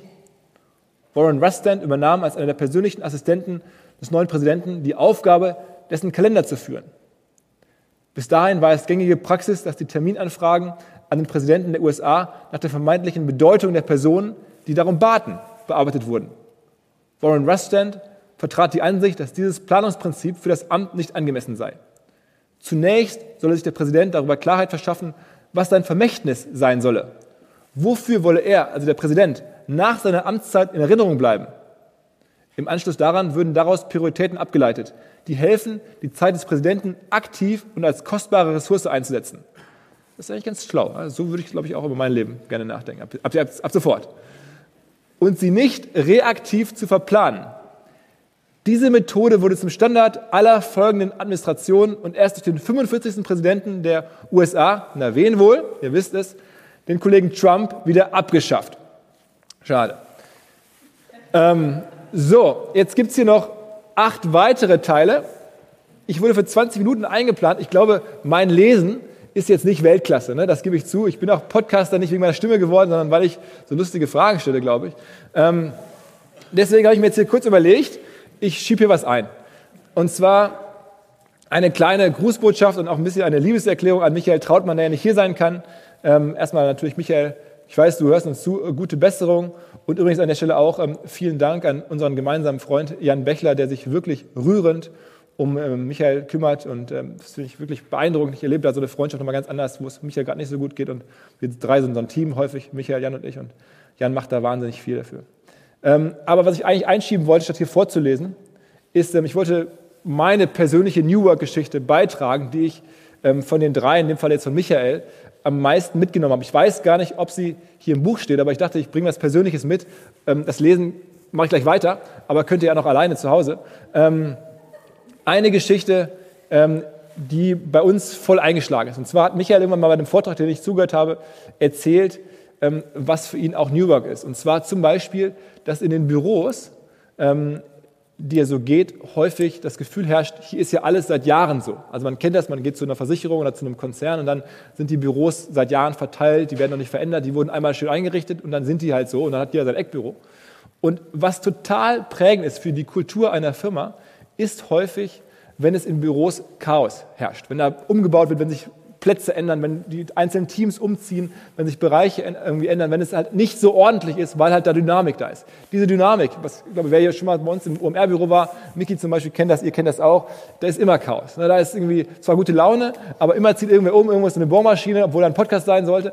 Ähm, und genau diese Dynamik, glaube ich, ist am Ende total hilfreich, um allen, die da arbeiten, zu vermitteln, wir bewegen uns, hier kannst du auch Karriere machen, hier ändert sich was, hier bleibt nichts gleich. Ähm, und das hat mich immer genervt, dass wir da Baustelle haben. Ich dachte, ey, wir müssen doch immer fertig sein. Irgendwann muss doch mal irgendwie ein fertiges Büro sein. Bis ich halt Michael gehört habe und verstanden habe, nee, es ist ein Selbstzweck quasi, ein sehr sinnvoller Selbstzweck, dass wir nie fertig sind ähm, mit dem Büro bauen quasi und Büro erweitern und so. Und das ähm, ist so ein kleines New Work-Tool, was mich am Ende sehr bestärkt hat, indem wir, wir so arbeiten und mir das gute Gefühl gegeben haben, ich kann auch nach Hause gehen und es ist noch Baustelle, ähm, aber es passt trotzdem.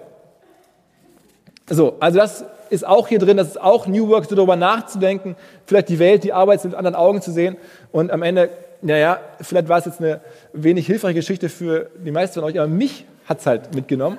Ähm, und das wollte ich gerne beitragen. So, ja, so aber jetzt weiter. Ich,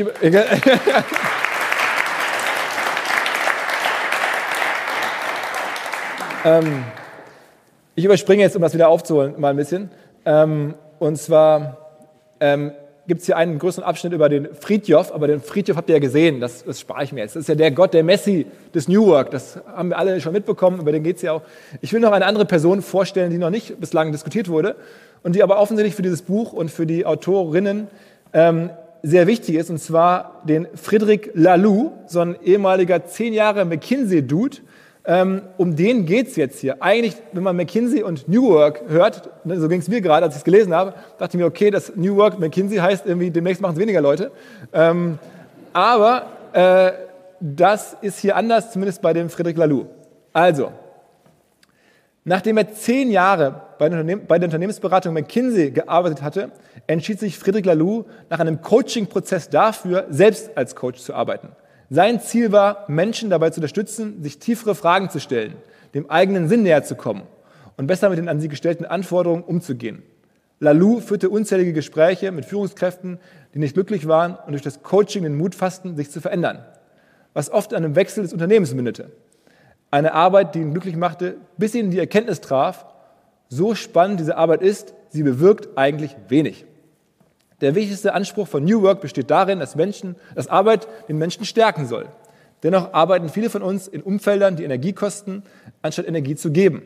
Vielleicht, weil wir im Kontext unserer Arbeit nicht wir selbst sein können, eine Fassade aufrechterhalten müssen, uns permanent unter Druck fühlen, um die eigene Position fürchten oder uns mit Themen und Strukturen herumschlagen, die nicht sinnvoll sind und uns behindern, anstatt zu helfen. Handelt es sich dabei um eine normale Nebenwirkung des Berufslebens, mit der wir uns arrangieren müssen, weil wir dafür bezahlt werden, oder gibt es andere Formen der Arbeit, die frei davon sind? Lalou erkannte, dass die Lösung nicht darin liegen kann, Menschen beizubringen, sich besser mit den Umständen zu arrangieren. Dabei war von Anfang an klar, die Suche nach einer anderen Form des Arbeitens ist keine Utopie. Denn es gibt diese Momente, in denen wir ohne Maskerade sinnerfüllt miteinander arbeiten und dabei erleben, welche Kraft und Freiheit damit verbunden sind. Lalou machte sich drei Jahre lang auf die Suche nach Organisationen, in denen dies der Normalzustand ist. Er stieß dabei auf Schulen, Krankenhäuser und Unternehmen, die ihre Arbeit neu organisiert haben. Das war es jetzt schon in dem Falle.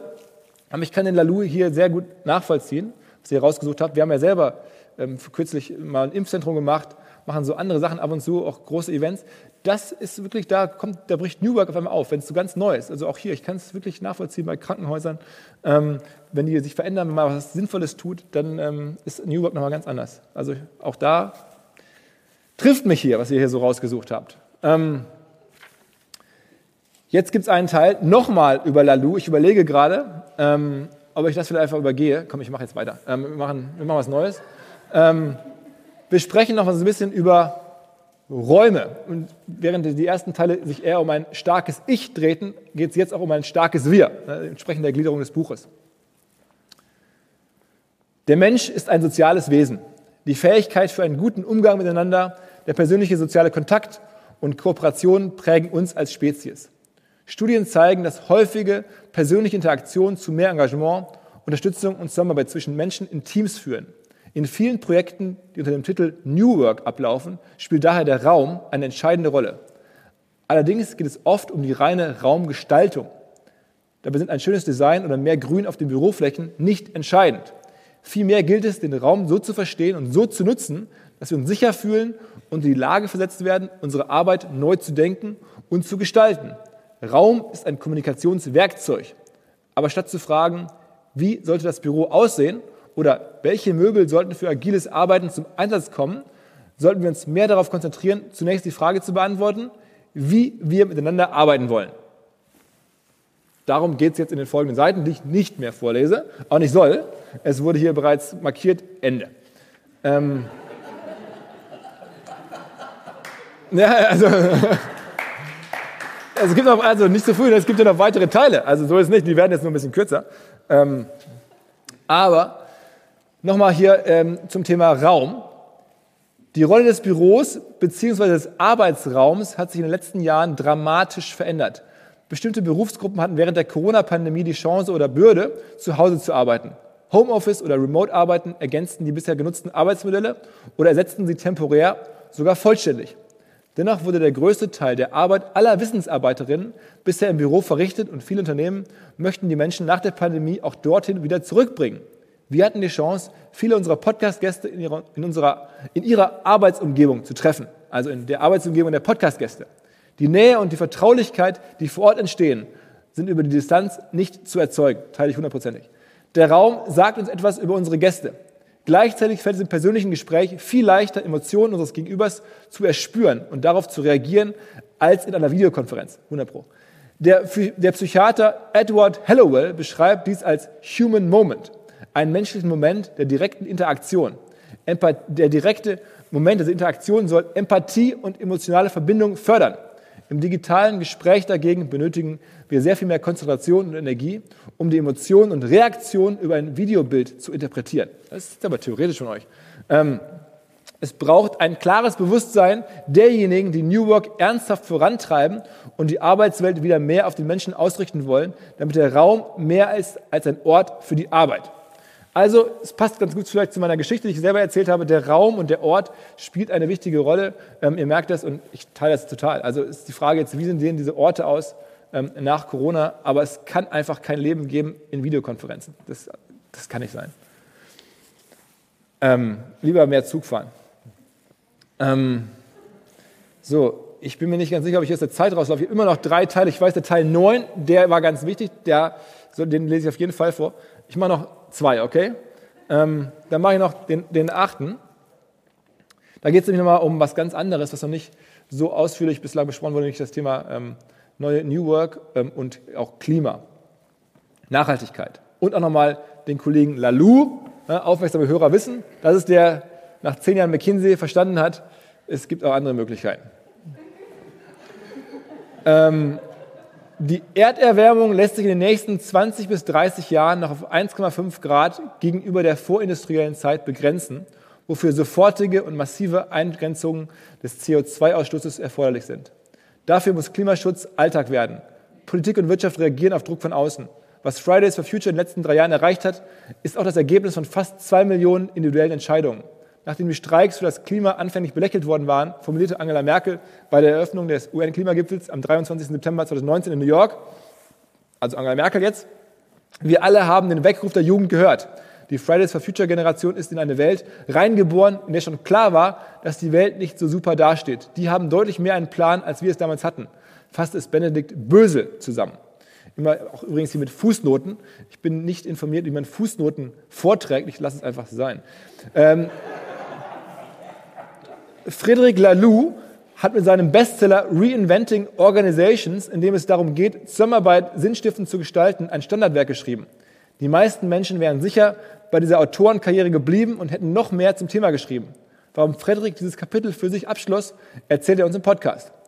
Es begann mit einem Umzug von Belgien in ein Ökodorf in den USA. Eineinhalb Jahre später bekamen Friedrich und seine Frau Besuch von Freunden, die sich intensiv mit der Veränderung des Klimas auseinandergesetzt hatten. Beide hatten erstmals das Gefühl, wirklich zu verstehen, wir dachten, wir hätten uns schon mit diesem Thema befasst, aber eigentlich schauten wir immer noch weg. Jedes Mal, wenn wir einen Artikel lasen, wie schlecht es in den nächsten 10, 20 oder 30 Jahren sein könnte, lasen wir die ersten Zeilen und hörten dann wieder auf und legten den Artikel zur Seite. Nach dem Motto, das will ich mir nicht antun.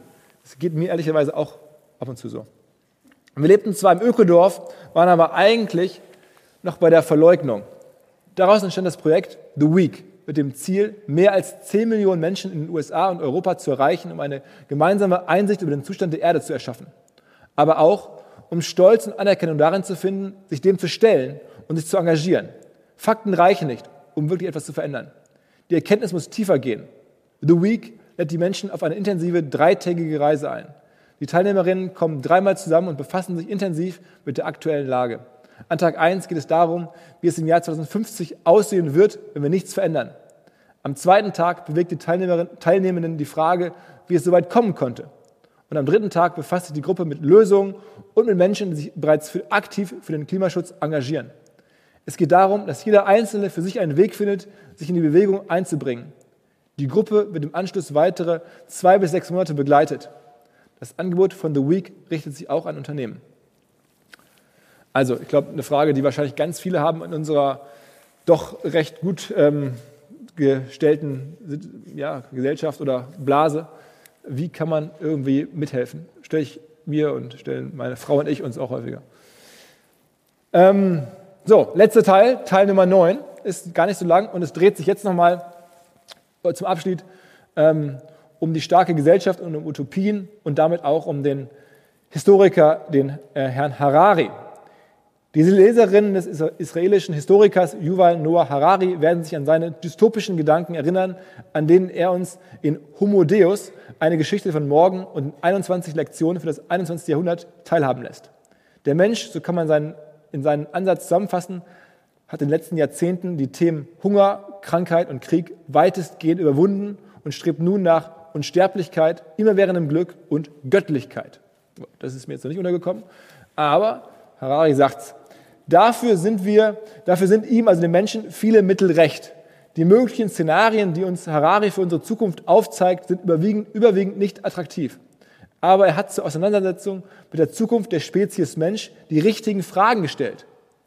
Rutger Breckmann sieht die Welt weitaus positiver als Harari. Übrigens, ganz kurz, in eigener Sache. Rutger Breckmann am 18. Mai bei OMR in Hamburg.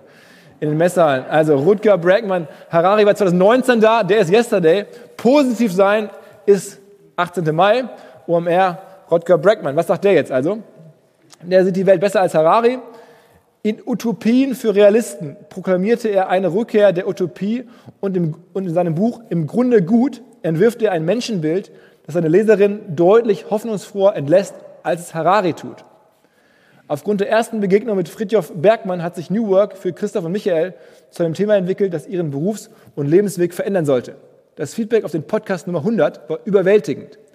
Viele Hörerinnen berichten, dass sie fast drei Stunden, dass sie die, drei, dass sie die fast drei Stunden lange Episode bis zum Ende und teilweise sogar mehrfach gehört hatten. Friedjof bat uns eindringlich dabei zu helfen, den Begriff neue Arbeit vom Modebegriff New Work abzugrenzen. Also auch hier nochmal eine Werbung, nicht nur das Buch vielleicht nachher noch kaufen oder bestellen, sondern auch diese Nummer 100 muss man hören, drei Stunden lang. In welcher Welt wollen wir leben? Das ist ja die Frage von, äh, von ähm, äh, Friedjof Bergmann. Jetzt kommt es auf uns an, lautet sein Appell. Denn für Friedjof war New Work eine Utopie, für die sich nahezu sein gesamtes Leben eingesetzt hat. Schon in den 80er Jahren des letzten Jahrhunderts erkannte er die Notwendigkeit, dass unsere Gesellschaft Antworten auf die großen, sich immer deutlicher abzeichnenden Herausforderungen der Menschheit entwickeln musste. Er nannte sie die vier Tsunamis. Friedjof betrachtete diese Tsunamis mit zunehmender Sorge. Und diese vier Tsunamis sind, und das sind die letzten Worte, die ich hier vorlesen werde, also diese vier Tsunamis. Das erste, die sich immer weiter öffnende Schere zwischen obszönem Reichtum und schrecklicher Armut, die Verschwendung unserer natürlichen Ressourcen, die fortschreitende Zerstörung unseres Klimas und die Zerstörung unserer Kultur. Ja, ich hätte euch lieber mit positiven Worten ins äh, Gespräch in den Abend entlassen, aber so wurde es mir hier vorgegeben und ich will natürlich hier strikt nach Plan und professionell vorgehen. Deswegen verabschiede ich mich jetzt. Vielen Dank fürs Zuhören.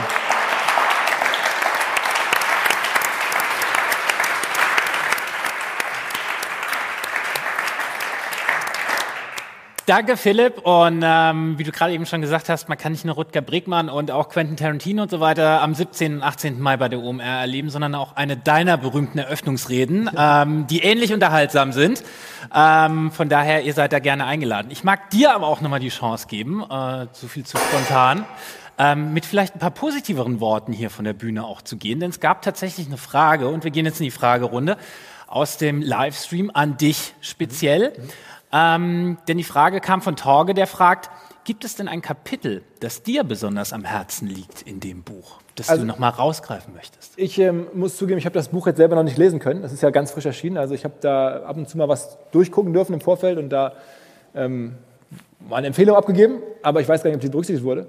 Ähm, insofern ähm, kann, kann ich das nicht leisten. Ich kann allerdings, was mich jetzt vielleicht noch teilen, was mich jetzt optimistisch gemacht hat, zuletzt.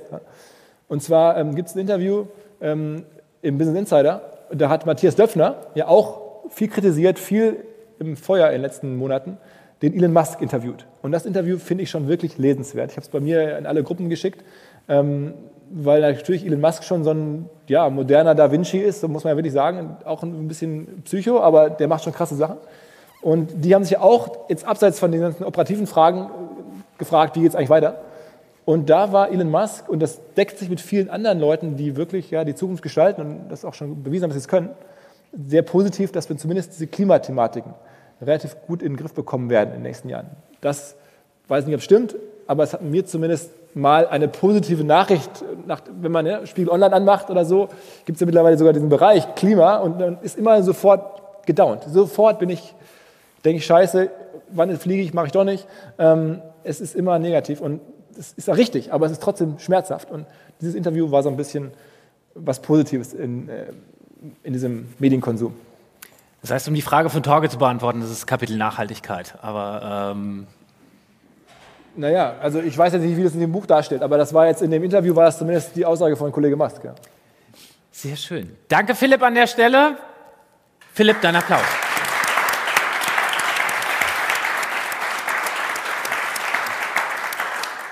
Und wir gehen gemeinsam in die Fragerunde. Wir habt, ihr habt gleich die Möglichkeit, Fragen zu stellen. Dazu ähm, müsst ihr euch nur kurz melden und der gute Nico wird euch dann mit äh, dem Mikrofon entgegenkommen und wird euch die Möglichkeit geben, gleich Fragen zu stellen. Und wir werden aber auch Fragen, also ich habe hier nicht mein Handy dabei, um nebenbei LinkedIn oder Twitter zu checken, sondern tatsächlich die Fragen bekomme ich hier live aus dem Livestream auch von äh, zu Hause reingespielt.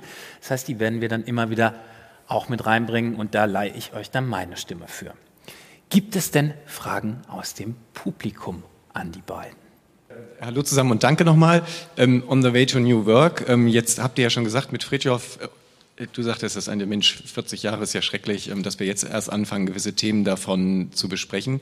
Wie lange wird New Work new sein? Wann kommt die nächste Welle aus eurer Sicht? Also wir haben das Buch ja gerade erst rausgebracht.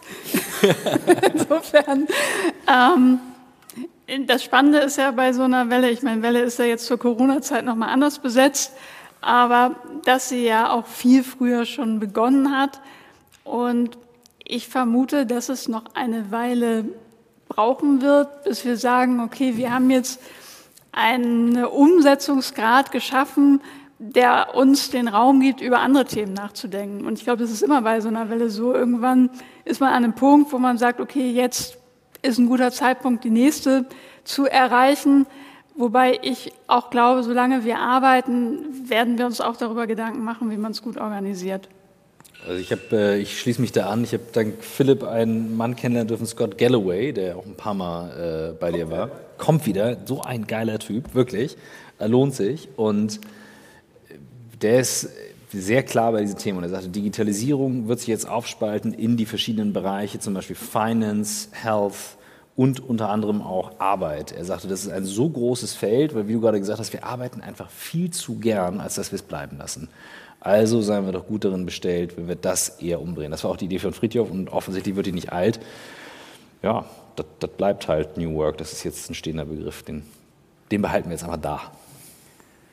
Da gibt es vielleicht noch eine ganz gut passende Anschlussfrage von äh, Marco aus dem Livestream, der fragt, der ursprüngliche Gedanke von Fritjof scheint so radikal, dass ich mich frage, ob der Weg dorthin überhaupt ohne eine viel stärkere Kritik an vorhandenen Gesellschaft und Wirtschaftssystemen passieren kann.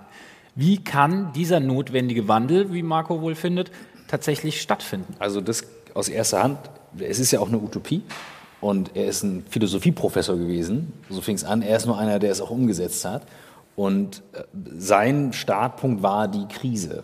Also wirklich eine harte Krise. Und insofern ist jede Krise, die wir jetzt geliefert bekommen, und wir kriegen eine nach der nächsten. Also ihr habt gerade gemerkt, dass in der Kürze der Zeit schon wieder Dinge in dem Buch durchaus überholt sind und man sich fragen muss, hups, was ist da jetzt passiert? Und das sind die Herausforderungen, die wir jetzt bekommen, um sie dann zu lösen.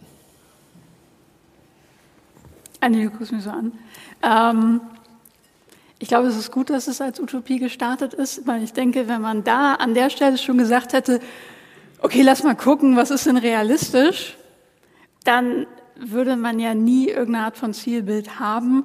Und in, in Michaels und meiner täglichen Arbeit, in Christophs täglicher Arbeit mit dem Team geht es ja darum, das dann auch für die Realität passend zu machen. Und da können wir gar nicht immer das Optimum anstreben, müssen wir aber auch gar nicht. Und trotzdem bin ich immer dankbar für jeden Menschen, der es wagt, zu sagen, nee, da geht noch viel mehr, das muss noch viel größer und da braucht es noch was. Ich glaube, mit der Antwort darf Marco durchaus zufrieden sein. Gibt es ja noch Fragen aus dem Publikum? Nico macht sich auf den Weg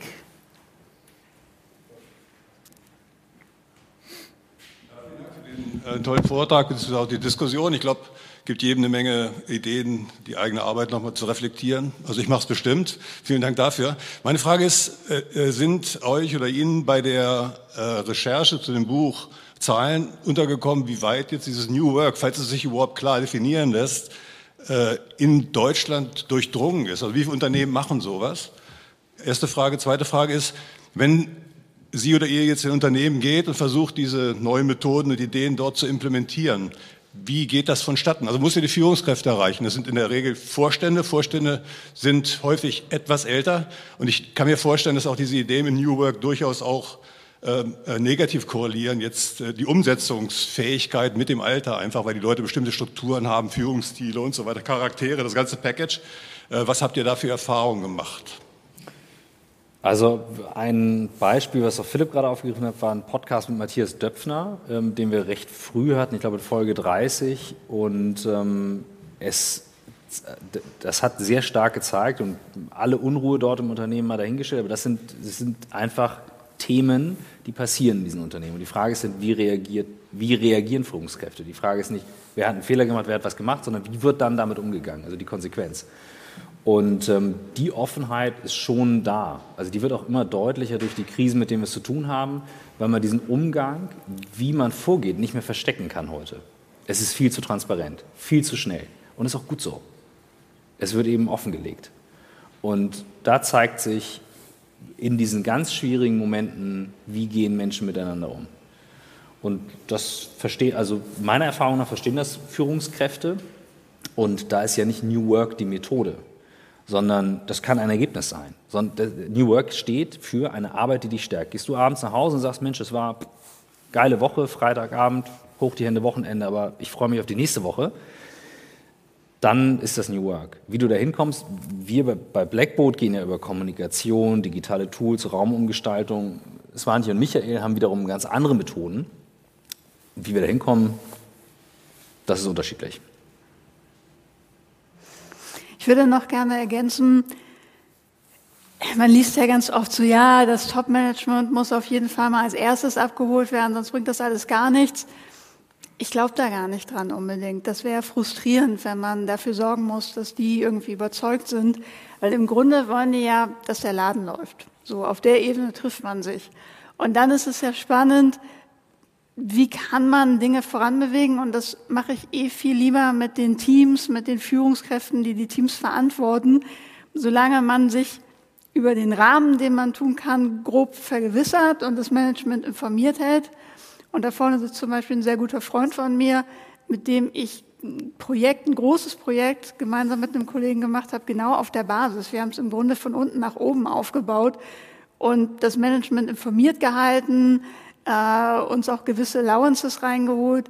Aber ich erwarte gar nicht von denen, dass die so tief einsteigen und das so extrem vorleben, sondern es geht mir eher immer darum zu sagen, wo holt man ab? Und New Work steht ja auch für Eigenverantwortung.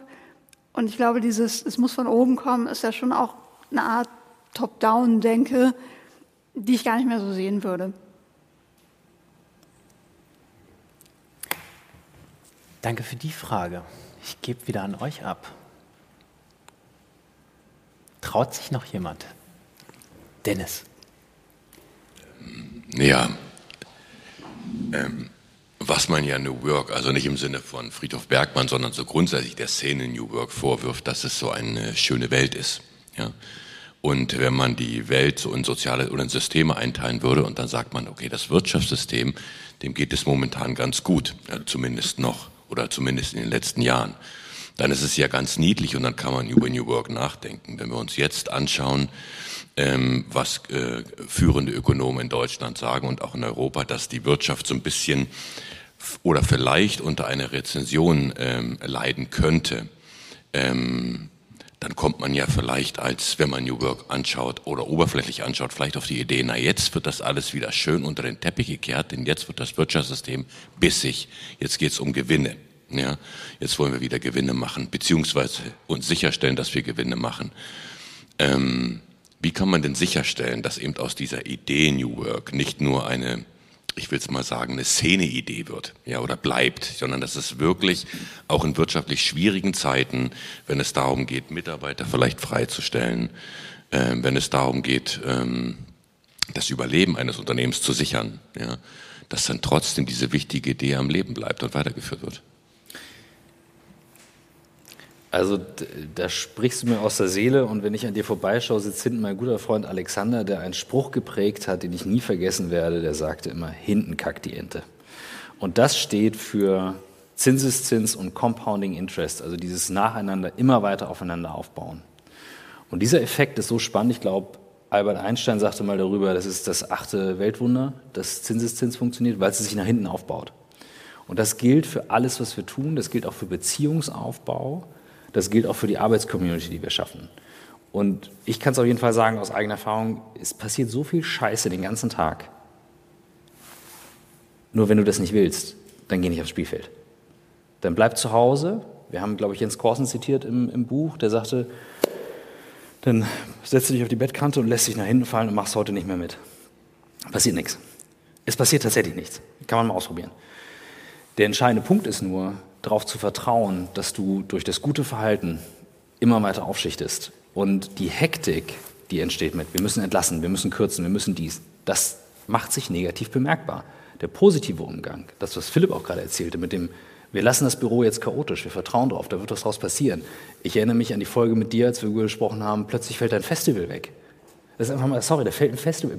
Wie viel wart ihr damals? 50.000 Leute sollten kommen mhm. vor Corona? Und auf einmal abgesagt. Da könntest du durchdrehen oder du vertraust darauf, dass du eben ein Team hast, mit dem du weiterbauen kannst, durch die Krise gehen kannst. Bei uns war es das Beispiel Streamforce. Wir innerhalb von einer Woche Corona alle Vorträge, alles abgesagt. Tutto completo. Siebenstelliger Umsatz einfach weg. Pff. 48 Stunden saß das Team zusammen und kam auf Ideen. Und wir haben nicht gesagt Kurzarbeit und Co. Nils, unser Geschäftsführer, hin und sagte, jetzt kommt es darauf an, anständig zu bleiben. Und das ist hinten kackt die Ente. Compounding Interest. Es baut sich nacheinander drauf auf. Und wenn wir das nicht vergessen, dann kommt es auch hinten gut raus. Sorry fürs bildliche Sprechen.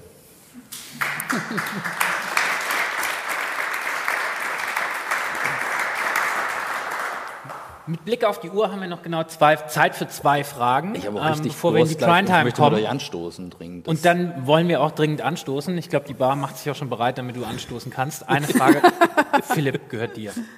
Ich würde auch noch eine Frage stellen, und zwar jetzt an euch als, als New Work-Experten und Beobachter. Ähm, wir lesen ja gerade alle diese Kriegsnachrichten. Ist es eigentlich so, dass ihr das auch anschaut und euch fragt, arbeiten da gerade so diese ukrainischen Menschen mit so New Work-Regeln, also in der Kommunikation, scheinbar auch in der Art und Weise, wie sie sozusagen arbeiten, gegen sozusagen Old Work, wo man sich ja fragt, okay, oder man liest es ja auch immer, die ganzen Militärs sind alle überrascht, dass die mit Russen, mit so vielen Leuten nicht zum Ziel kommen oder nicht zu ihren Zielen kommen. Ähm, ist das auch so ein bisschen New Work? Sieht man das da oder ist das irgendwie, kann man das so gar nicht betrachten? Das ist auf jeden Fall eine krasse Frage.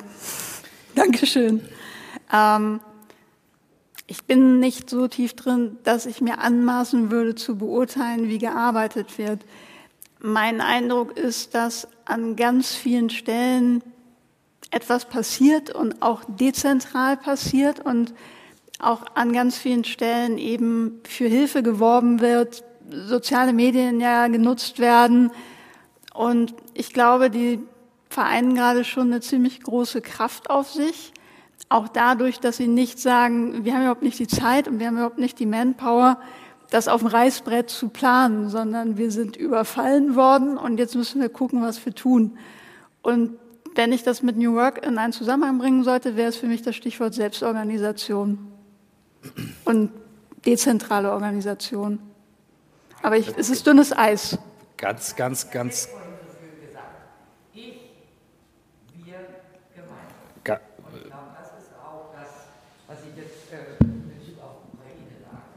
die, die, danke, Mami, das, das stimmt.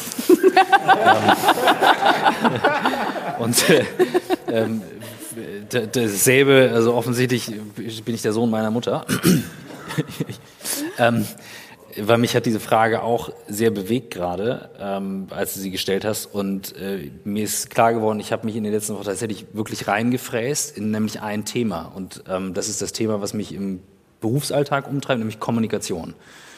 Und mich hat am meisten interessiert, wie wird kommuniziert. Und ich habe geguckt, wie fing das bei den Militärs an, wann kam Kommunikation als großes Thema. Die Amerikaner haben ein, das Signal Corps ganz früh schon gehabt, nur für Kommunikation.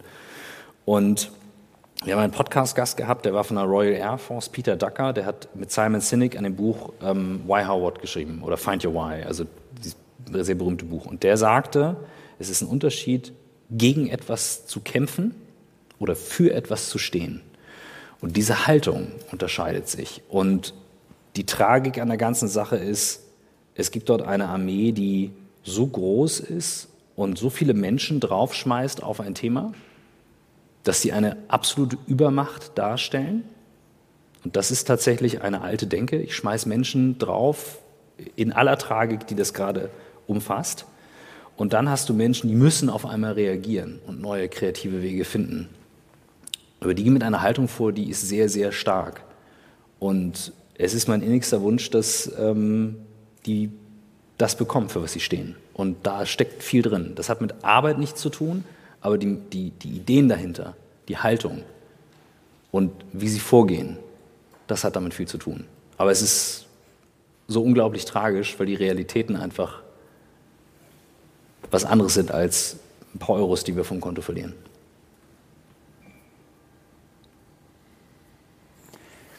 Danke. Ähm, ich habe euch zwei Fragen versprochen. Das war die erste. Und die letzte geht an Merle. Genau, es wurde ja ähm, jetzt viele Fragen schon gestellt. Auch danke nochmal an euch. Ich glaube, das ist gerade in so einer Runde nicht so einfach, gerade auf, also in der aktuellen Situation auf so Fragen zu reagieren. Und wir haben es vorher schon angesprochen, deshalb wollte ich jetzt gerne als Frau auch noch eine Frage stellen, abschließen.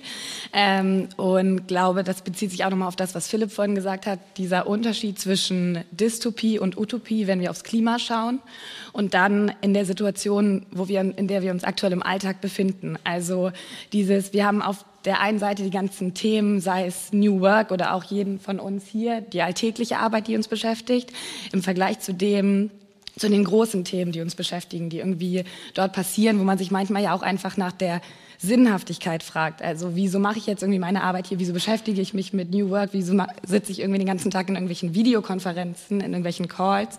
Verglichen zu, was gibt mir Hoffnung und was treibt mich noch an, äh, tagtäglich, ähm, sei es ins Büro zu gehen oder mich in jeden Call einzuwählen oder es einfach bleiben, weil ich irgendwie den Sinn nicht mehr sehe und die Hoffnung da manchmal so ein bisschen schwindet oder inwieweit kann einem der New Way of uh, Work da auch Hoffnung geben? Ich glaube, also vielen Dank für die Frage, das ist eine echt schöne Frage. Ich habe erst nachdem ich ein paar Jahre gearbeitet habe und mich in der Zeit auch sehr gerne als Opfer gefühlt habe und immer gedacht habe, die anderen machen dies und mein Chef will jenes und jetzt muss ich das schon wieder und so weiter, festgestellt, dass der Schlüssel nicht die anderen sind. Und ich glaube, das ist etwas, was für jeden so der Kern der Entwicklung ist. Ich habe mich da auch mit Michael Wanker vor ein paar Tagen drüber unterhalten zu lernen und zu verstehen, also wirklich tief zu verstehen, wenn ich möchte, dass es anders wird, dann kommt keiner und wird mich retten, sondern dann muss ich selber dafür sorgen. Und das war eine Sichtweise, die ich ganz lange nicht hatte und die für uns ein ganz wichtiger Teil auch in dem Buch ist und auch in unserer Arbeit, Menschen zu befähigen, einen Sinn zu sehen und wenn sie da, wo sie sind, keinen Sinn zu sehen, äh, keinen Sinn sehen, dann auch zu befähigen, etwas zu verändern. Und ich glaube, da liegt ein ganz großer Schlüssel und finde es immer spannend, wie der Weg von jedem Einzelnen ist, aber im Grunde ist das ja unser Weg und auch der Weg, den ich jedem wünsche und manchen auch vielleicht schneller als mir selber. Und ich schließe da noch an, ähm, das ist so ein bisschen der Zufall des Titels, das heißt ja On the Way to New Work und der Teil On the Way ist ein ganz entscheidender. Und es gibt eine Folge mit Peter, der eben auch eine Frage gestellt hat und eine große Wirtschaftsprüfungsgesellschaft vertritt und in dem Podcast etwas geteilt hat, was die Leidenschaft für den Job ausmacht. Und die kann so vielfältig sein und welche Teile davon spannend sind. Also welche Teile von Videokonferenzen, was auch immer. Und das ist unsere Aufgabe. Ich sage mal so, also Hornbach hat das offensichtlich im Marketing in einem Titel geschafft, das Leben zu beschreiben. Es gibt immer was zu tun. Und wenn ich das mit einer gewissen Hingabe schaffe, dann habe ich etwas geschafft, das kann ich durchhalten. Bis zum Schluss. Nicht aushalten, sondern durchhalten. Und dann bin ich halt on the way. Und ich würde noch gerne eine Kleinigkeit ergänzen. Jeder hat mal einen Scheißtag. Das gehört auch zu New genau.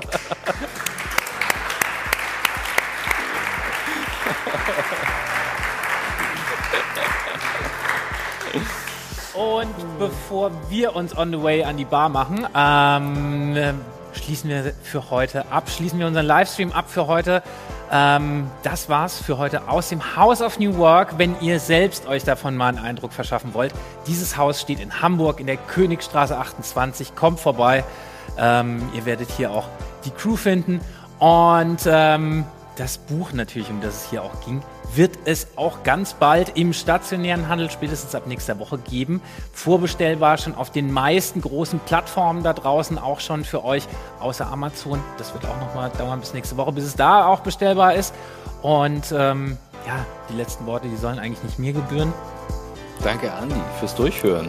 Und äh, danke, Philipp, fürs Lesen. Danke, Svante, fürs Durchhalten. Miki, danke fürs Moderieren. Und, und danke an deine Michael. Crew die hier seit zwei Tagen gewerkelt hat. Also man kommt ja dann hier rein Sorry, und denkt, ja, danke ah, an die Crew, danke.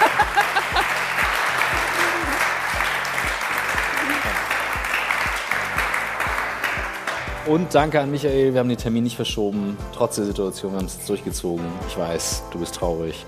Aber ich hoffe, er ist auch stolz auf uns. Ich glaube auch. Ansonsten kriegen wir gleich Feedback, das weiß ich jetzt schon. Ja, wir haben es vielleicht schon. ja, WhatsApp. Jetzt möchte ich mal ein Bier. Dankeschön, die Bar ist eröffnet. Ah, das Ding.